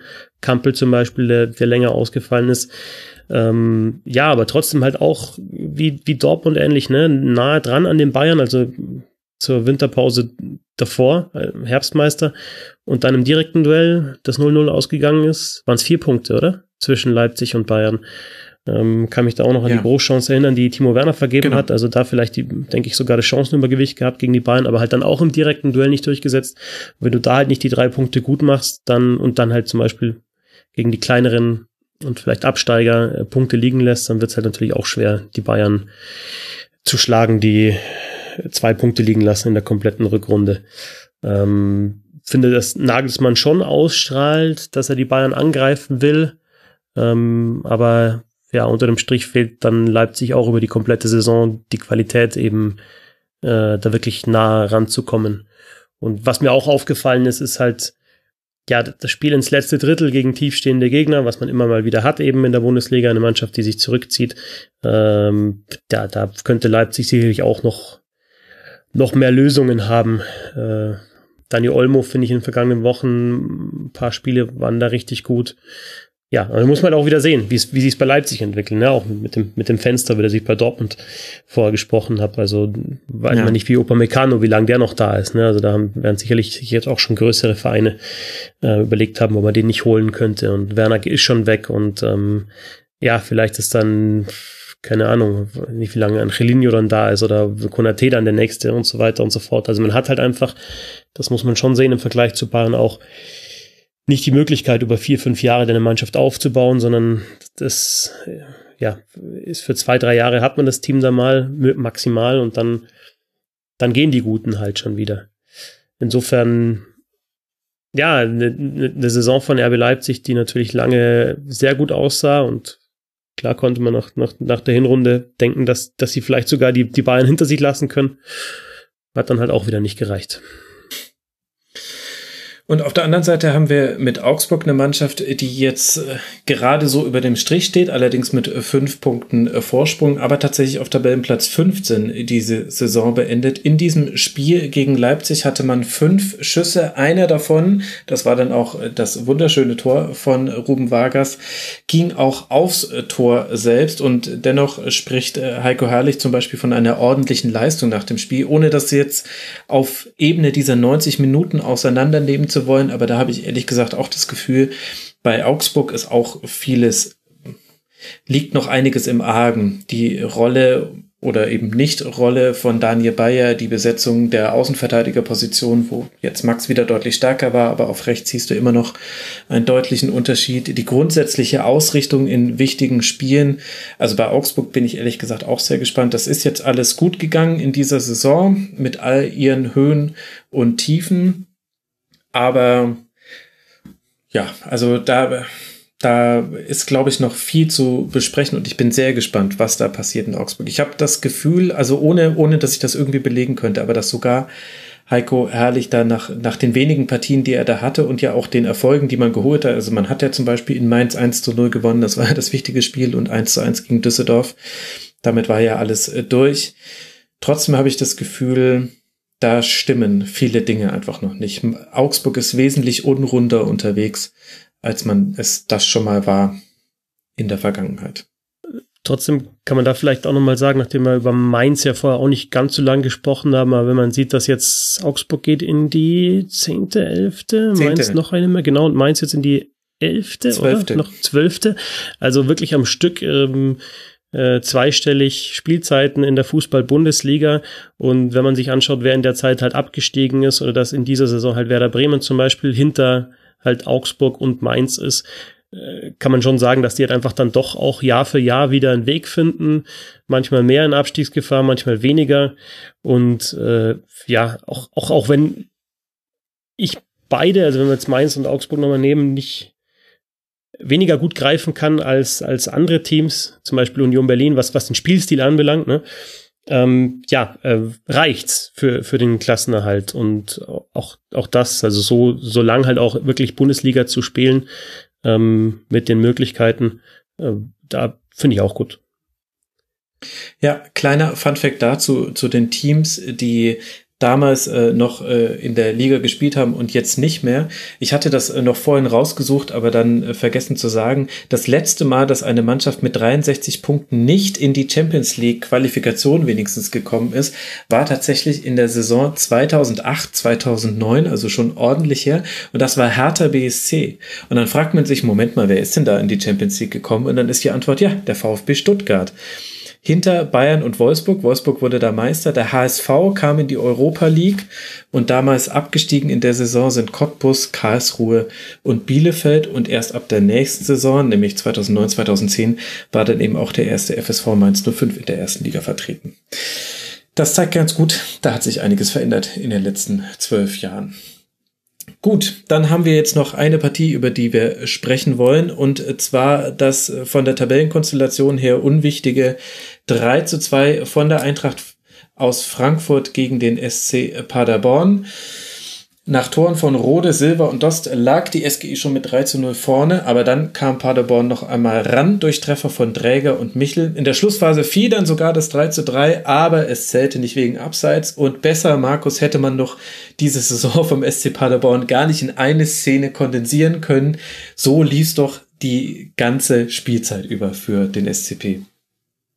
Ja, immer irgendwie nah dran, aber dann doch meistens zu wenig ja, entspricht eigentlich den Möglichkeiten dieses Clubs. Äh, wenn ich mir die Mannschaft angucke, ist das alles kein Beinbruch. Äh, das ist, so doof sich das anhört, die sind 18. geworden und haben aus ihren Möglichkeiten das rausgeholt, was man verlangen kann.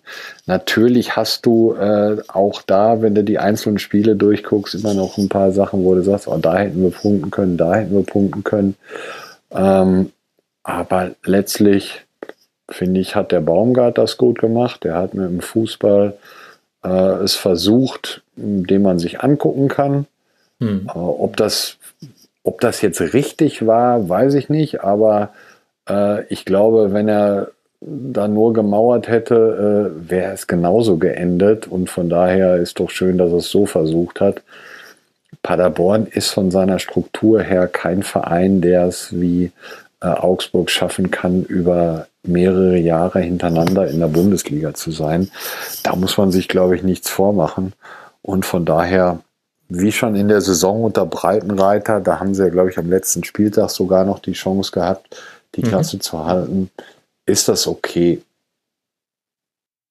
Vielleicht die beste Nachricht für den SC Paderborn. Luca Kilian hat wieder gespielt. Das heißt, nach seiner ja auch schwerwiegend verlaufenden Corona-Erkrankung konnte er wieder Leistungssport machen. Das finde ich ist eine gute Nachricht gewesen. Hat 75 Minuten gespielt in einer Abwehr, die so in dieser Konstellation noch nie vorher zusammengespielt hat. Und das hat man bei den Gegentreffern auch gemerkt und so konnte ja dann die Eintracht auch mit 3 zu 0 vorlegen, wo sich ja auch so ein bisschen die Frage stellt, Christoph, was macht man jetzt mit dieser Saison? Platz 9, 45 Punkte, das heißt dem Papier nach mit vier Punkten Abstand war man noch dran am internationalen Geschäft. Die 59 geschossenen Tore und die 60 kassierten Tore zeigen aber auch schon, naja, äh, es ist auf beiden Seiten des Platzes viel passiert, um es mal so zu formulieren. Wo würdest du denn jetzt die SGE in deinem Saisonfazit einordnen? Wie zufrieden können die mit ihrer Saison sein? Ich glaube dann schon unterm Strich Glas halb leer. Also klar, einstelliger Tabellenplatz ist schon in Ordnung, aber du hast dann schon den Kontakt äh, bis zum Schluss auf die Europa League Plätze gehabt und gerade wenn man sich jetzt anschaut, was da in den vergangenen Wochen gut gelaufen ist und wer halt dann auch gut gespielt hat und wer sich nochmal weiterentwickelt hat, denkt da nur an Kamada, der wirklich ein paar richtig gute Auftritte hatte oder natürlich André Silva mit seinen Toren. Klar, der war verletzt zwischendrin. Also wenn man sich das anschaut, mm, glaube ich, kommt man schon zu, zu dem Fazit, dass da ein bisschen mehr drin gewesen wäre. Und auch das ist für mich so eine Mannschaft, da bin ich sehr gespannt auf die nächste Saison, wie es, wie es da weitergeht. Ähm, ob eben so Spieler wie Kamada, auch Core, der, glaube ich, jetzt immer besser in dieses System reingefunden hat, die sich weiterentwickeln. Gut, André Silva wird höchstwahrscheinlich wieder weg sein, er ist ja noch ausgeliehen. Ähm, aber ansonsten, du hast immer noch Kostic, ähm, der wirklich Dampf mhm. macht über außen. Und du hast halt einfach diese Spielweise mit, mit, mit Ballgewinn und, und wirklich sehr, sehr schnellem Spiel in die Spitze, die ja mal besser, mal schlechter funktioniert. Aber jetzt gerade in den letzten Spielen war es für mich schon auffällig, dass da mit, mit Kamada halt nochmal einer nochmal so ein anderer Aspekt drin ist, ne? Also der einer, der halt auch mit dem Ball halten kann und mal dribbeln kann und ähm, ja, wirklich schöne Tore waren dabei. Also wenn ich jetzt an das, an das Tor zum, was war es, 2-0 gegen Paderborn denke, schöne Kombination mit, mit der Costa da außen von ja. Kamada. Mhm. Dann gab es das Tor gegen Hertha BSC, als er da durchgedribbelt ist. Klar, war auch schlecht verteidigt von Hertha BSC und dann das Hackentor von André Silva. Also da hast du nochmal ja, noch einen anderen Aspekt, nochmal eine andere Qualität im Spiel von Eintracht Frankfurt. Ähm, ja, äh, glaube schon so Platz sieben, da wo jetzt Wolfsburg steht, ist, ist dann schon ein Ziel, das Eintracht Frankfurt haben kann. Aber das ist halt eine von den Mannschaften, äh, bei denen es mal nach Europa gehen kann. Äh, Champions League ist, denke ich, zu ambitioniert, aber kann auch mal passieren. Also ich würde jetzt nicht ausschließen, dass Frankfurt in den nächsten Jahren dann auch nochmal vielleicht noch ein bisschen weiter nach vorne stößt. Und solange das größtenteils, ja, zwischendrin gab es so eine Phase, da, da wurde es wieder ein bisschen knapp mit, mit, mit Klassenerhalt oder man drohte wieder abzurutschen, aber nachdem das größtenteils halt im Tabellenmittelfeld war, ist es dann schon okay. Hm. André Silva mit seinem achten Tor seit dem Restart, damit jetzt insgesamt bei zwölf Treffern. Ich weiß nicht, ob ich ganz so optimistisch wäre, was jetzt die Champions League angeht, weil eben Eintracht Frankfurt auch eine der Mannschaften ist, wenn du nicht das internationale Geschäft erreichst und selbst wenn du das erreichst, gibt es immer eine Kategorie von Spieler in deinem Kader, der es nicht genug ist, quasi diese Saison dann auch bei der Eintracht zu spielen, sondern da äh, klopfen eben dann andere Vereine an, wo man auch jetzt nicht sauer sein muss, wenn ein Spieler sich dann für eine noch bessere sportliche Perspektive vielleicht entscheidet. Ich glaube, in so einer Situation ist die Eintracht auch. Da ist André Silva ein Beispiel, Philipp Kostic eventuell ein weiteres. Kommt es aber halt auch mit rein, dass wir alle nicht sagen können, wie dieser Transfersommer laufen wird. Freddy Bobic hat ja schon mal angedeutet, man möchte mit dem Kader, so wie er jetzt besteht, einfach auch in die nächste Saison reingehen. Das würde ja aber auch bedeuten, dass man niemanden abgibt ja, bin ich gespannt, wie sich das entwickelt. Aber das ist natürlich eine, eine Gemengelage, die Eintracht Frankfurt nie loswerden wird. Und ich glaube, das wirst du auch immer merken. Auch die müssen immer Spieler ersetzen. Und ich finde, gerade in der Saison hat man gemerkt, welche Probleme die Eintracht damit als Verein insgesamt jetzt, ohne jetzt mit Finger auf Trainer, Mannschaft oder den Neuverpflichtungen zu zeigen, einfach insgesamt hatte damit Eintracht Frankfurt Probleme. Und das werden wir wahrscheinlich auch in der Zukunft noch sehen weiß nicht, ob ich mich jetzt da falsch ausgedrückt habe, aber zum, zum Champions League Aspiranten würde ich jetzt Eintracht Frankfurt auch nicht machen. Ich, ja, ja, genau. Sag bloß, dass ich, dass ich ihnen schon mal zutraue, eher vielleicht sogar auf einem sicheren Europa League Platz dann am, am, Schluss zu stehen mit ein paar Punkten Vorsprung. Aber wir haben ja jetzt ausreichend auch äh, in der Sendung darüber diskutiert, wie die Top 4, Top 5 aussehen genau. und wie groß auch der Abstand der anderen ist. So, ihr Lieben, ich habe gerade, äh, also offenbar hatte eins meiner Geräte wieder kurz Netz, also außer das, über das wir aufnehmen. Ich habe gerade eine Mail bekommen von meinem Router, der mir sagt, also seit einer Stunde oder mehr ist äh, dein Telefon nicht mehr erreichbar und irgendwie ist eher alles komisch. Das fasst ganz gut unsere letzte Stunde zusammen, ihr zwei.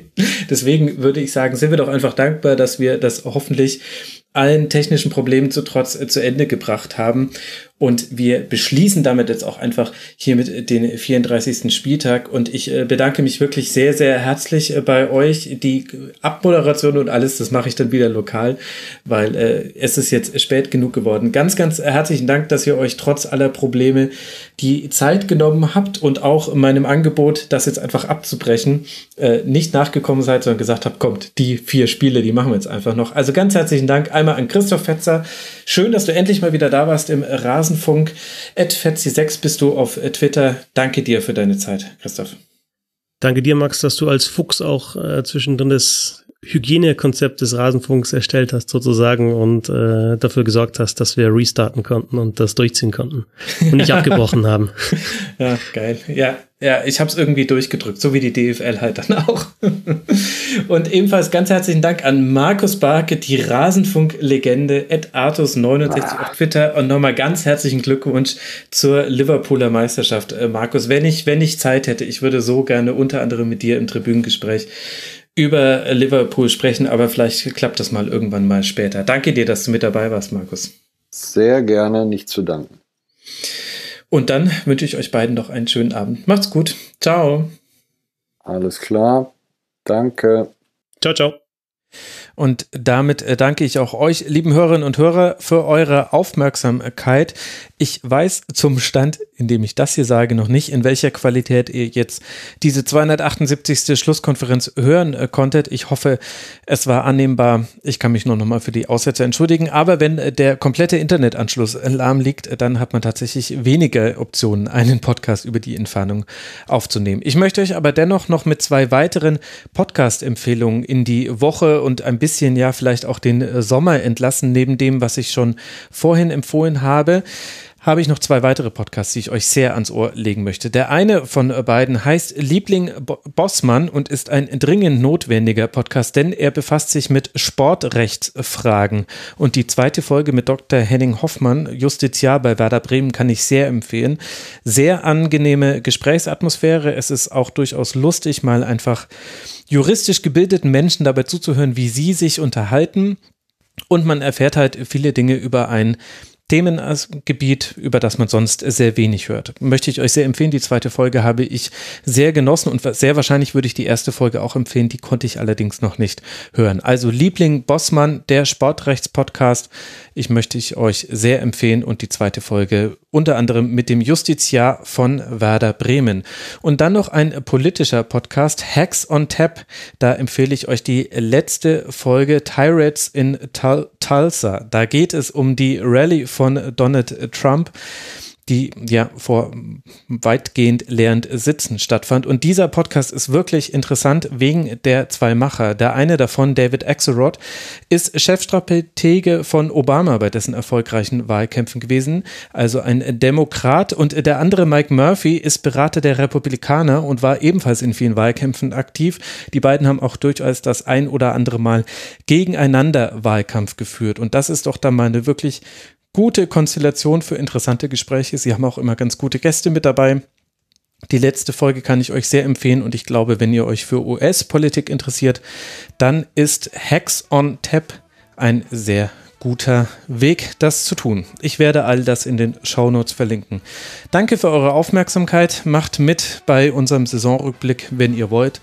Und ansonsten hören wir uns regulär noch einmal in dieser Saison nach der Relegation und dann ist Sommerpause. Macht es gut, ihr alle, habt eine gute Zeit. Ciao.